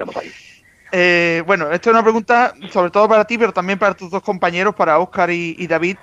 ¿Cuáles son los personajes que, que más os gusta hacer ¿Y cuál, por ejemplo, te costaría, te cuesta hacer más o le cuesta hacer más a tus compañeros? ¿Cuál, cuál os gustaría hacer? Una cosa así genérica. Hombre, eh, la verdad es que nosotros tenemos personajes arquetípicos que ya no los habéis escuchado hacer muchas veces. Yo, por ejemplo, yo a García no me cuesta hacerle porque es que yo llevo a García en la sangre. Ten en cuenta que igual yo lo escuchaba desde que tenía cinco años. Y, o sea, para que te hagas la idea, García estaba todavía en la SER. Eh, pues Miner pues se imita mucho, pues yo qué sé, o a Zapatero, o a David Vidal, o a Florentino Pérez, que lo hace muy bien. Eh, pero no sé, tampoco es que te cuesten hacer personajes, pues los personajes surgen, ¿no? Eh, por lo menos en lo que a nosotros refiere, no sé si habrá alguna técnica o tal, pero lo mismo se te puede ocurrir, empiezas a hacer una voz en una juerga, en una comida, en una cosa con unos colegas y sales y empiezas a hacer el personaje. Hombre, pues eh, puede costar hacer un poco de personaje, pero porque se te jode la voz entera, por pues, haciendo de Montoro o imitando a Joaquín Sabina cuando canta, ¿no? Pero, pero vamos, que cada personaje tiene su recorrido y tiene su historia. Pues oye, pues empecé a imitarle, pues el día que él que está, pero vamos, eh, eh, es una cosa que surge en el momento, ya te quedas con la historia y poco a poco lo vas explotando y lo vas perfeccionando. Muchas veces nosotros ponemos llamadas nuestras imitando algún personaje en el 2002 y luego la imitación del 2016 es completamente distinta. Y cuando ponemos la llamada del 2002, digo, pues vaya mierda imitación que era, ¿no? Pues claro, decimos, como decimos nosotros que estaba en formato beta, y después de muchos años, pues ya, exacto, se perfecciona y ya por lo menos está en formato 2.0. O sea, que todo evoluciona. Es la evolución de la especie. Eso, la verdad es que sí, porque hay cortes que, que están muy bien y además que lo hacéis todo bien, bien argumentado con la música original incluso, con si tienes la ocasión, claro además me, gustó mucho, por ejemplo, la imitación de que le hiciste a Carlos Herrera y además que ahora, ¿Ah, estando en, directo, imagínate. y... Hombre, para nosotros es un, es un privilegio eh, colaborar en el programa de Carlos. Eh, yo creo que yo puedo hablar a nivel particular, pero creo que este argumento lo suscribirían mis otros dos compañeros. O sea, yo hace muchísimos años que tenía la asignatura pendiente de colaborar con Carlos Herrera porque además de ser una personalidad del micrófono o, de desarrollar una personalidad propia ante el micrófono tiene unos criterios de realización muy próximos a los nuestros, por no decir que son los mismos, ¿no? Y efectivamente, nosotros cuando, por ejemplo, hacemos una voz o hacemos una pieza, pues ahí está el maestro Wopper que se encarga de adecuarla, de ambientarla, de ponerle la música eh, adecuada, de, de, ponerle eh, ad hoc, y luego pues estamos nosotros que... Eh, lo difícil de esto no es ya hacer la imitación, sino darle un contenido, porque si tú haces la imitación y siempre dices las mismas frases, pues llega un momento que estés hasta las narices de la imitación. Entonces eso pues, siempre es eh, un recorrido pues que durante el tiempo vuelva cambiando. Sí, porque si no se cansa la, la, la imitación. Bueno, a ver si por ahí Antonio devuelve la conexión, como dijera. Devuelve, devuelve, devolvemos la conexión a los estudios centrales. A ver qué, qué nos dice. Desde Estudios Centrales, Fernando, una pregunta ya para cerrar este tiempo de entrevista. Eh, si gustaría hacer un, un morning, morning show diario, bien sería como el del como el que tiene ahora mismo el pulpo, que es de madrugada pero diario, o más bien de 6 a 10 pero en las musicales. Si os gustaría un morning hacerlo vosotros. Pues yo ahora mismo no, me lo planteo, pero también te digo una cosa, ¿eh?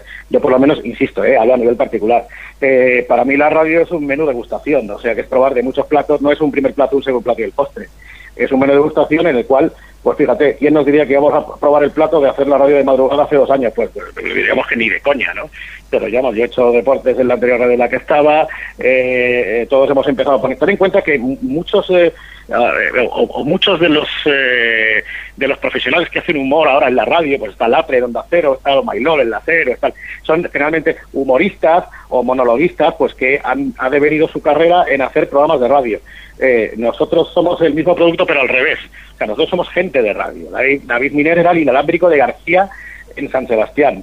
Eh, Whopper, pues le fichaba a Bellán cuando vendía pianos en el corte inglés, pero ya era veintitantos años en la radio y yo pues empecé en la radio en los 40 principales en el 88. O sea que en realidad nosotros somos gente de radio y entonces pues la radio es una eh, eh, es un es, es, es, la vida, es un eh. reflejo de la vida pues que nace cada día y si algún día podemos hacer cualquier otro tipo de historias pues yo no te puedo decir que no, aunque ahora mismo no es planteable, pero vete a saber.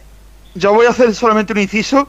Tú fuiste el número 2 de, del 88 de los 40 principales. Creo que el número uno fue alguien que, todavía sigue activo en la, en la, radio, ¿no? En ese concurso de, de locutores, ¿no? Creo que siempre se ha comentado. Sí, sí, no, yo creo que era un, era un compañero de Valladolid y luego nos dieron el premio execuo.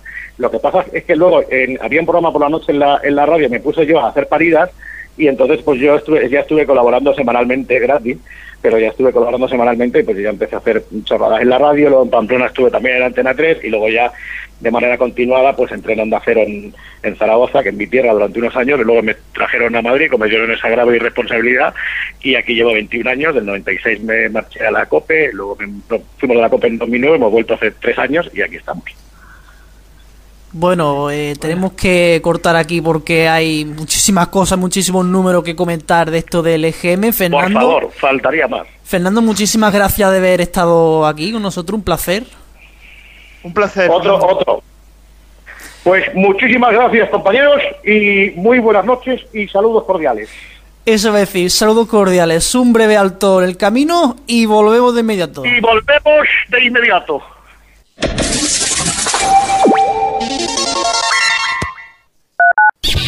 Somos RFC.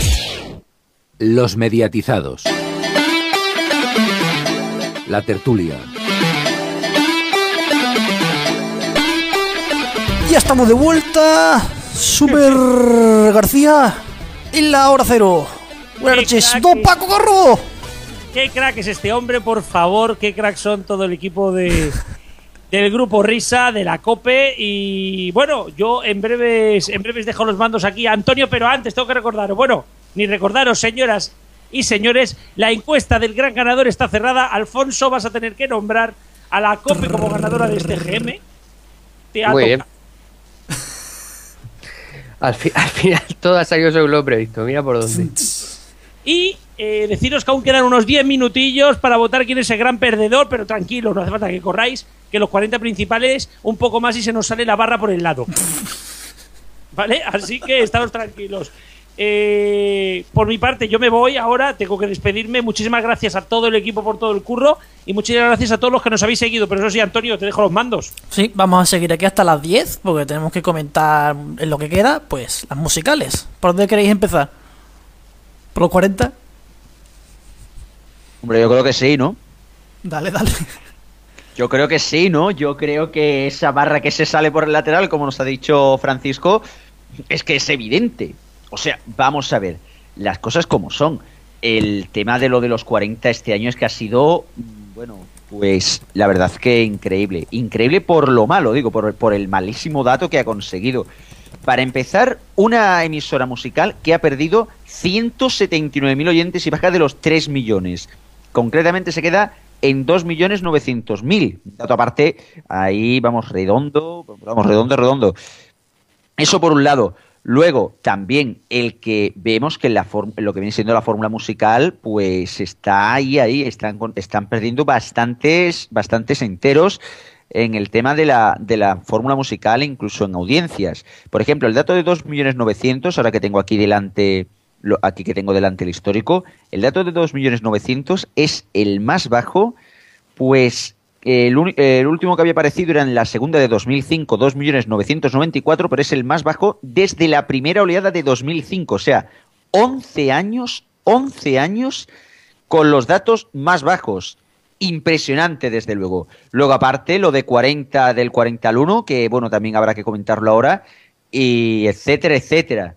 Ya después hablaremos más, que me están diciendo aquí lo del sermón. Sí, es que después hay que comentar una cosita, pero coño, coño que nos queda tiempo. Eh, hay que decir que si trazamos una línea recta desde los 4 millones que se, eh, que se marcaron como en 2012 hasta ahora, podríamos decir que eh, cada año los 40 principales han perdido 250.000 oyentes tranquilamente. O sea, poca broma porque en, estos años ha perdido un millón de oyentes, un cuarto de su audiencia, muy tranquilamente. O sea que este dato no ha sido tan malo porque ha perdido audiencia, que también, sino porque certifica, una vez más y sin, y sin haber parado desde hace cuatro años, una tendencia claramente descendente.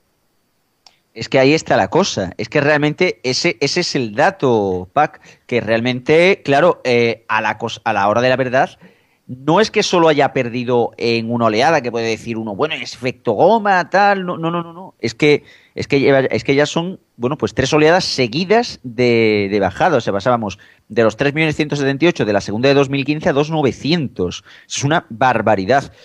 Y yo creo que esto tiene que ver primero con esa, ese desgaste de los programas, pero también, y ahí es donde quiero llegar yo a la fórmula. ¿eh? La fórmula está consiguiendo unos datos bastante reguleros. ¿eh? La fórmula, bueno, el programa de las mañanas ya es regulero, pero es que lo que está pasando con la fórmula, eh, no sé si tenéis por ahí los datos, pero me parece que la fórmula eh, es precisamente lo que más está fastidiado en, los 40 principales. De 10 de la mañana a 9 de la noche, eh, los 40 caen 207.000 oyentes. Y, sigue, bueno, digamos que está bastante cerca de Cadena Dial, que eh, tiene 1.750.000 oyentes eh, justo en las, en las horas, digamos, de Radio Fórmula. O sea que más o menos eh, la cosa se está igualando con Cadena Dial. Sí, bueno, por ejemplo, estoy mirando aquí los datos de 40.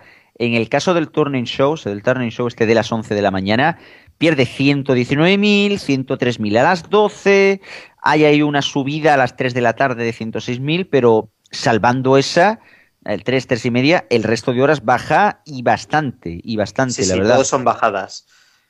Todos son bajadas tanto en 40 como en cadena dial, como en máxima. Em, en Megastar solamente suben las mañanas. Eh, digamos que son las cadenas que su radiofórmula, digamos, está dando síntomas de flaqueo. Ahí, ahí quería yo llegar. Ahí quería yo llegar. Es que precisamente ese es el problema. El problema que servidor por lo menos, eh, por lo menos observa con el tema de las radiofórmulas, eh, de las fórmulas en sí, es que están desgastadísimas.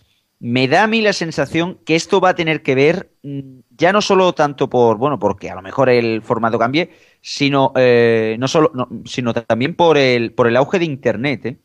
No sé, el que últimamente hayan salido datos bastante, vamos, de, bastante implementación de las plataformas como YouTube o Spotify y que al fin y al cabo las radios en ese sentido tampoco han sabido moverse para captar a esa audiencia.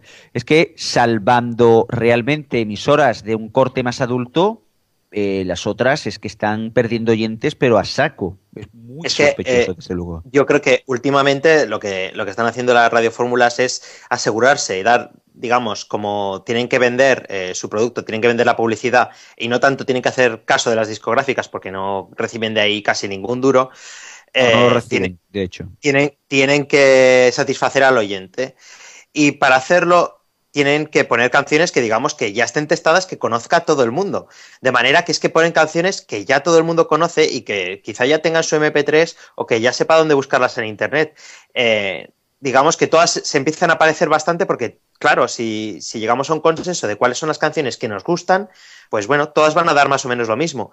Eh, si el oyente típico eh, no encuentra nada que le motive en las radios, sino que se va a, si no le propone nada, sino que se tiene que ir a las plataformas para buscar música nueva o música que le interese, pues obviamente la radio no está sirviendo para nada. Eh, digamos que en vez de hacer tanto estudio para ver qué canciones nos gustan, tendrían que proponernos nuevas canciones y que, y que digamos que fueran un foco en donde la gente se fuera a, escuchar nueva música.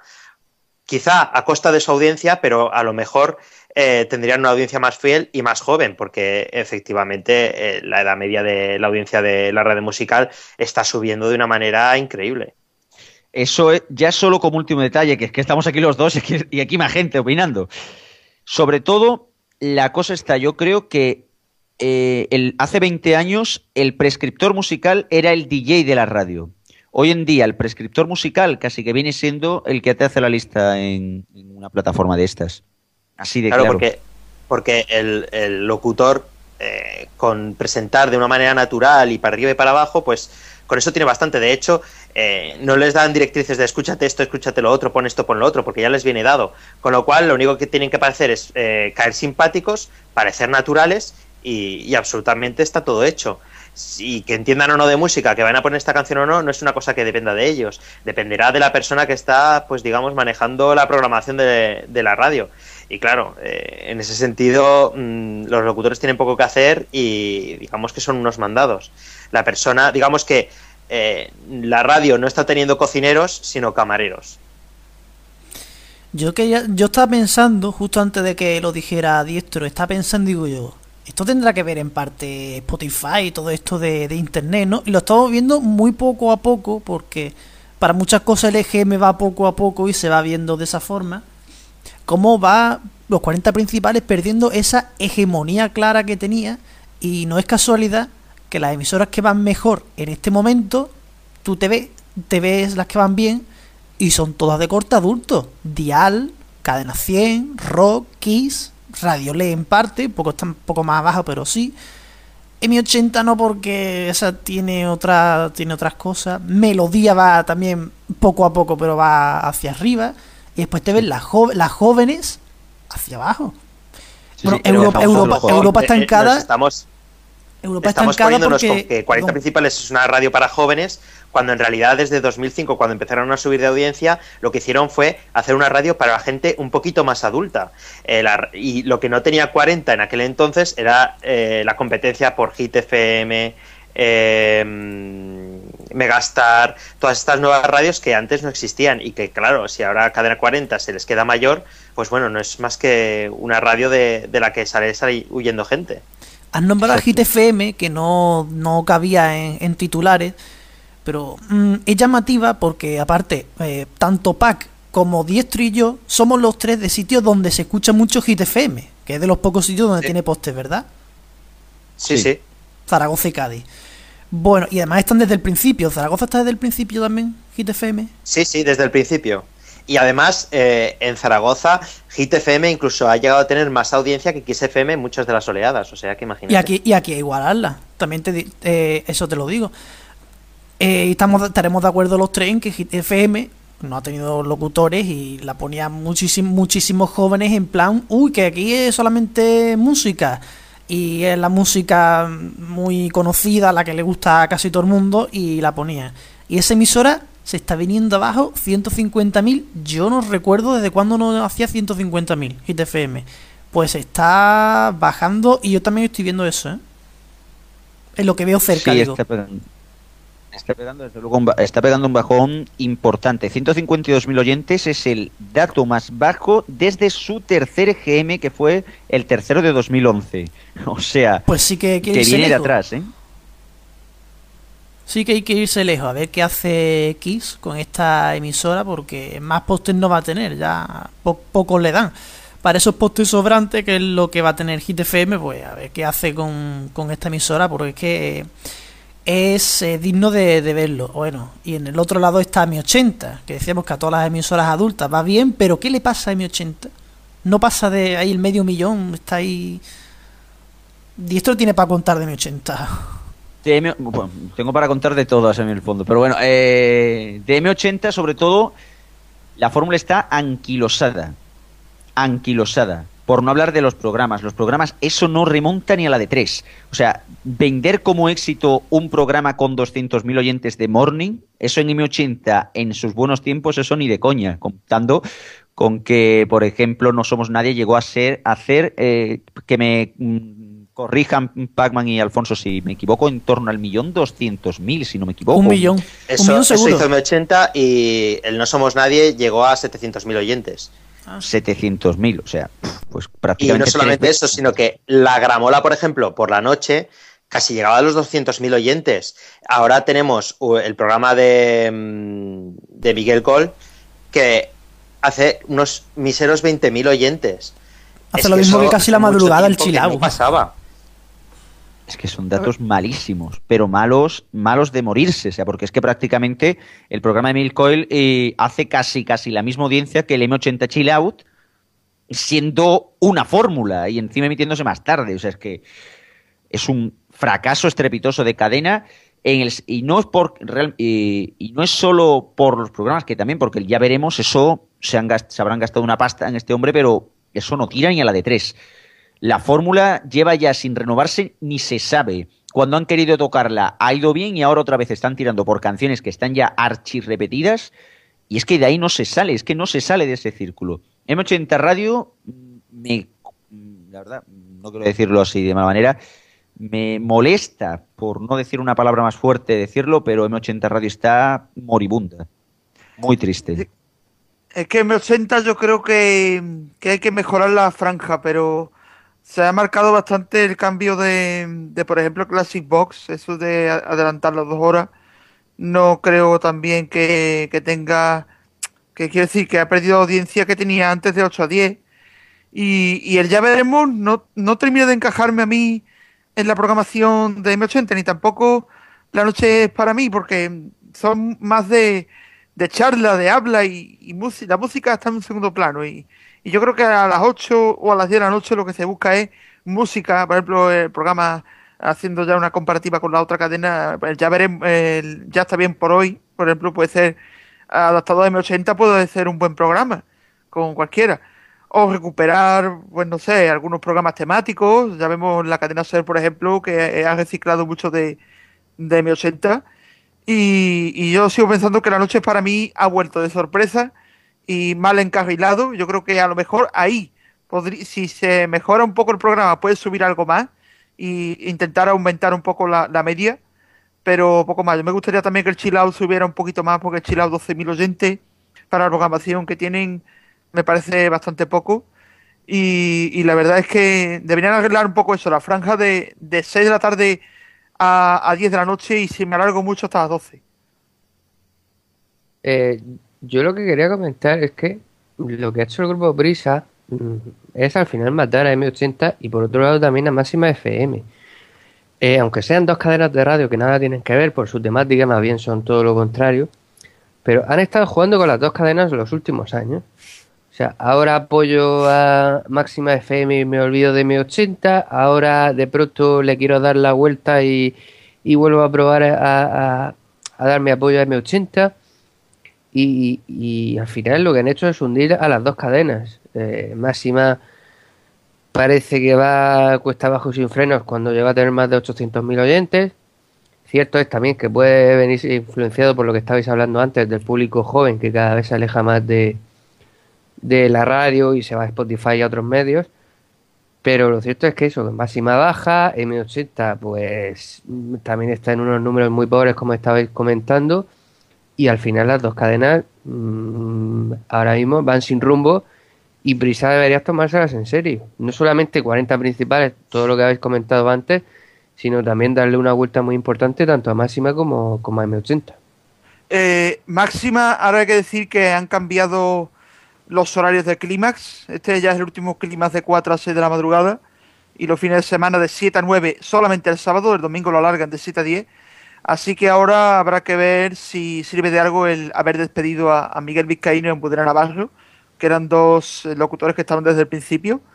Y yo creo que, en mi opinión, yo no, yo solamente he escuchado los primeros compases del nuevo clímax y me parece eh, muy comercial, ya no es del mismo estilo que tenía antes con, con Vizcaíno. A lo mejor ahora sube porque la gente es lo siempre conocen los temas y todo eso, pero yo creo que, que no, que, que debería mejorar máxima y meter algún locutor más, en especial locutores femeninos, porque yo creo que desde Almudena Navarro, a lo mejor Pacman me corrige en un momentito, no hay más locutores femeninos en, máxima. Ahora yo creo que no, pero hubo, hubo. Almudena era la única que había ahora mismo, ya no hay. Sí, estuvo Patricia Dan en tiempos. La hija de Georgie Dan. ¿Eh? Sí, eh, ya sé que el dato es muy friki, pero es así. Vaya. Bueno, y 5 o 10 minutos aproximadamente que nos quedan para musicales, me gustaría que comentarais las dos que han llegado al millón. Kiss y Rock, cada una, bueno, pues con su distinta, distinto motivo, pero Rock llega por primera vez al millón, lo estaba deseando desde 2013 que llevamos haciendo el programa, estaba Rock en los 900 y pico mil y ahora ha llegado al millón. Y Kiss, pues que lo perdió en su día, ya sabéis que estuvo hasta en un millón y medio cuando Kiss tuvo aquello, perdió el millón y ahora lo ha vuelto a recuperar, están en el millón justo. Eh, ¿Qué comentarios hacéis sobre estas dos del millón? Sobre todo, antes que, que Palaceo tiene que también ganas de hablar de Rock FM, eh, sobre todo, lo rápidamente, en, poco, en pocas palabras, Rock FM era inevitable que antes o después al millón llegaba. O sea, es que eso tira, tira muy bien. De hecho, es de las pocas radiofórmulas que tiene más audiencia. El pirata va mm, que se sale. Sí que es verdad que ahora el último hotel ha bajado un poquito, pero está en esos ciento y pico. Y bueno, teniendo en cuenta el tipo de programa que hace Rafael Escalada, pues no es mal dato, desde luego. Y por otro lado, por el tema de XFM, está claro que la llegada de Jaume Baró a, la emisora en calidad de director ha sido un revulsivo. Ha sido un revulsivo porque hacía, bueno, pues en el caso, por ejemplo, de Kiss, FM, de este millón un mil oyentes, ahí, rozando el millón, hacía, pues en este caso, eh, tres, cuatro años casi, tres años en concreto, desde la tercera de 2012 que no superaba el millón. O sea, antes pues se ha quedado en 800, 900. Así que un muy buen dato. Y por cierto, también decir el muy buen dato también de las Mañanas Kiss que bate récord, aunque como hemos comentado antes, no es récord en el horario clásico de las Mañanas Kiss. Y esto da que pensar. ¿Y si Fran Blanco a lo mejor lo repescan para otra emisora, veas Europa FM? da, que da que pensar. después de todo lo que ha pasado con Cárdenas, por ejemplo. Por ejemplo. Quién sabe, ¿no? Lo, que puede pasar. Sería, sería casualidad. Serendipia, ¿no? casualidad. Eh, la verdad que estaría estaría bien. Ahora, bueno, ahora el problema es que solamente ha durado una ola. Eh, bueno, creo que una ola ha durado dos olas el, el programa de Fran Blanco, creo que de septiembre. Y, ahora también habrá que descontar también el programa de Xavi de, eh, Rodríguez de por las tardes, porque claro, ahora las mañanas Kiss eh, tiene un nuevo presentador en esta nueva oleada. Así que por las tardes habrá que ver de nuevo qué pasa, que por las tardes, por cierto, han vuelto a poner con ahora por primera vez en Kiss FM una fórmula de dos horas sin interrupción con, con jingles nada más, los 30 de, las 3. Y eso en Kiss FM. Y, en Rock FM eh, un punto a favor que tiene esta emisora en comparación con el 80 es que los encadenados, por ejemplo, ellos le llaman el trío, pues los puedes elegir tú. Eh, ya hemos visto antes, me han comentado por aquí que han, sonado temas incluso de Triana, de grupos olvidados en la escena rock y, musical. Y yo creo que los tríos, en especial también los clásicos rock vídeos que pone, por ejemplo, Marta Vázquez, también es un punto especial para romper esa monotonía que toda la gente repite una y otra vez de las mismas canciones todos los días rebujadas, como decimos aquí, mm, removidas otra vez, una y otra vez de las canciones. Y, y que FM me quedo también con, el programa de Oldie y ahora el Pirata con sus 60 años está haciendo también mucho movimiento. Lo que no termina de cuadrarme a mí es el programa de, de, Steven, lo siento, pero el programa del bajista de Bruce Springsteen no lo termino de, de, Y Marta Vázquez con el programa de los domingos también. Y por lo demás, eso, yo creo que Rock FM debe meter más música, más eh, temas nuevos, no solamente Ordi, y poco más. A ver, básicamente. yo quiero decir también que hemos hablado de la bajada de 40 de Dial, que están de bajada, eh, que Kiss y Rock FM, un poquito de subida, pero digamos que siguen encontrando ahí su techo. Pero eh, no hemos hablado de, ni de Europa FM, Cadena 100, eh, cadenas que están, que han encontrado su techo y que ya llevan un par de años o tres, que ni frío ni calor, ni suben ni bajan, que no parece que vayan a bajar, pero que tampoco parece que vayan a subir y que, bueno, veremos qué es lo que va a pasar, pero eh, parece que su futuro no sabemos para dónde irá, pero... Eh, tiene pinta que se van a quedar ahí seguramente en ese techo, ¿no? Como tú has dicho. Es que eh, sobre Kiss, como lo recordaba Palaciego, que es cierto que Kiss FM ha metido por primera vez en sus 14 años, que ya los cumplió, felicidades, por primera vez en 14 años una franja de fórmula sin locutor, sin locutor hablado. A lo mejor hay algunos, hay algunos detrás poniendo la música, ¿no? Pero sin locutor ah, hablado. Hay detrás, sí, hay detrás. Me han dicho que hay detrás. Por primera vez en 14 años quise FM una franja sin locutor, la de, de 3 a 5. Y tenemos un tweet que quiero que conteste a alguien en antena y brevemente que hay poco tiempo. Nos dicen, atribuís el buen dato de Kiss a Jaume Baró, a Frank no lo puso él y la fórmula ha bajado. ¿Qué pasará ahora? Bueno, eso de que no lo puso es muy relativo, pero vamos, que sí que sí que es verdad que, que bueno, lo que ocurrirá posiblemente es que o se estabilice o, bueno, o quién sabe a lo mejor, pues acaba cuajando la fórmula, la, nuevas, las nuevas mañanas Kiss. Eh, nos queda el último paso para comentar en los comentarios del EGM, que son las autonómicas, ya que alguno ya se frota las manos. Autonómicas. Vamos a empezar por Cataluña. Cataluña, bueno, RACU sigue en su techo de 800 y pico mil o siempre, y Cataluña Radio 600 y algo mil. ¿Algo que comentar? Eh, ¿Alguno, PAC, por ejemplo? Pues nada, que, como todo ha dado un respiro, eh, la audiencia también ha dado un respiro y bueno, no se puede romper el techo todos los EGMs, así que bueno, ahora que ya hay gobierno en Cataluña y todo esto, pues bueno, digamos que, que aunque siguen siendo líderes, pues eh, dejan de romper techos. Veremos qué pasa dentro de unos meses. Sí, es verdad que bueno, lo de lo de Cataluña, desde luego, a ver, ahora rompe, eh, rompe techo, pero desde luego, por ejemplo, lo de lo de Raku es una barbaridad, es una barbaridad lo que tiene. 454.000 oyentes la emisora de Barcelona, que sí que ha subido, por cierto. Y, y bueno, las cosas como son, hablando también de, de otras radios, Luego hablaremos de, música, pero ojito, vamos, porque lo, va, que lo tiene ahí Héctor. Que, que, bueno, que sobre todo flashback, ¿no, Héctor?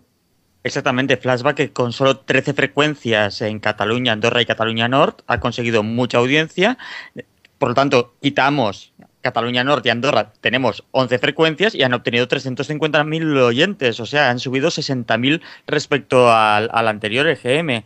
Y también yo destacaría la subida de Cataluña Música, una emisora de música clásica, que ha subido 8.000 oyentes, se ha plantado en los 41.000 y la verdad es que es un buen dato para una emisora de este tipo. Pues la verdad es que sí. tienen mérito la, ambas, tanto Cataluña Música como que es competencia de, de Radio Clásica como flashback, eh, hace hasta hace muy poco, creo que la, anterior ola pasó, las principales musicales en Cataluña, e, e incluso líder, la líder era Cadena Dial, en Cataluña Cadena Dial, estaban todas eh, muy pegadas, 200 y algo mil. Ahora Flashback ha pegado un estirón, ha subido mucho y es la líder destacada 100.000 oyentes por encima de la siguiente, que creo que ahora los 40, pero que ahí está el mérito de Radio Flashback, como decía, muy pocos postes, y 359.000 oyentes. Ojo, Radio Flashback fue la que le hizo la broma a Mariano Rajoy, ¿os acordáis? Sí, sí, sí, sí. Ahí está Matiner, ¿no? Si no me equivoco. Sí, ahí, ahí lo dejo. Sí, sí, como dato, un dato muy rápido, rápido, rápido. Flashback es la primera emisora musical de Barcelona, 174.000. Los 40, la sexta, 138.000. Y bueno, aparte de Cataluña, siguiente autonomía que vamos a comentar, aparte de Onda Madrid, que lo estáis esperando. Pillines, lo estáis esperando, están deseando. Vamos a comentar un poco Andalucía, que es la otra autonomía con radios importantes. Pala nos puede comentar Canal Sur Radio, Canal Fiesta y demás. Bueno, yo he estado escuchando hoy el EGM de, de la RTVA. He de decir que Canal Sur Radio ha conseguido 338.000 oyentes, ha bajado un poco. Y en los comentarios que han dado hoy la hora de Andalucía lo han comentado siempre con share. Yo no entiendo por qué, para qué aplicar la cuota de mercado ni share cuando es una radio pública. Pues para decir que Canal Sur Radio llega al 15% y, la, y va mejor que la tele que no les llega al 9%. O para que... crean que realmente es la cadena share. Expulsado del programa. bueno, y Canal Fiesta eh, ha vuelto a subir otra vez, 427.000 oyentes desde prácticamente el mismo dato, mil oyentes menos que el EGM de 2015, la primera ola. Eh, están subiendo básicamente programas de, de la cuenta atrás de José Antonio Domínguez, está subiendo también la Fórmula Fiesta de José Antonio Domínguez, Anda Levanta está también ahí un poquito crecido. Yo, Canal Fiesta, siempre digo que, que hace falta más tematización y no solamente centrarse en los programas. Ya sabemos que recientemente ha desaparecido algunos programas como Electro Fiesta, el Club de Fiesta está también ahí pendiente. Bueno, una historia muy larga para contar de Canal Fiesta. 427.000. Radio Andalucía Información, pues ha conseguido también una audiencia, ellos dicen que alta, pero vamos, a mí no me parece tan alta. He visto otras audiencias más altas de RAI. Eh, unos 42.000 oyentes, eh, dice que han conseguido, también debido a, la más información y más carnaval, eventos de carnaval. Antes tenía 8.000, 12.000 y 29.000. Así que el rango de esa información, pues ahora está en los 42.000, pero no llega a cifras tan altas. Y Canal Flamenco Radio, pues sigue lo mismo, sigue en sus 12.000, en 16.000, que es lo que ha conseguido ahora, tras dos, tras dos oleadas con 12.000, y poco más. Yo lo que veo es que hay eh, consolidación y no avanza prácticamente nada, y si eso baja, baja un poquito, 811.000 en total.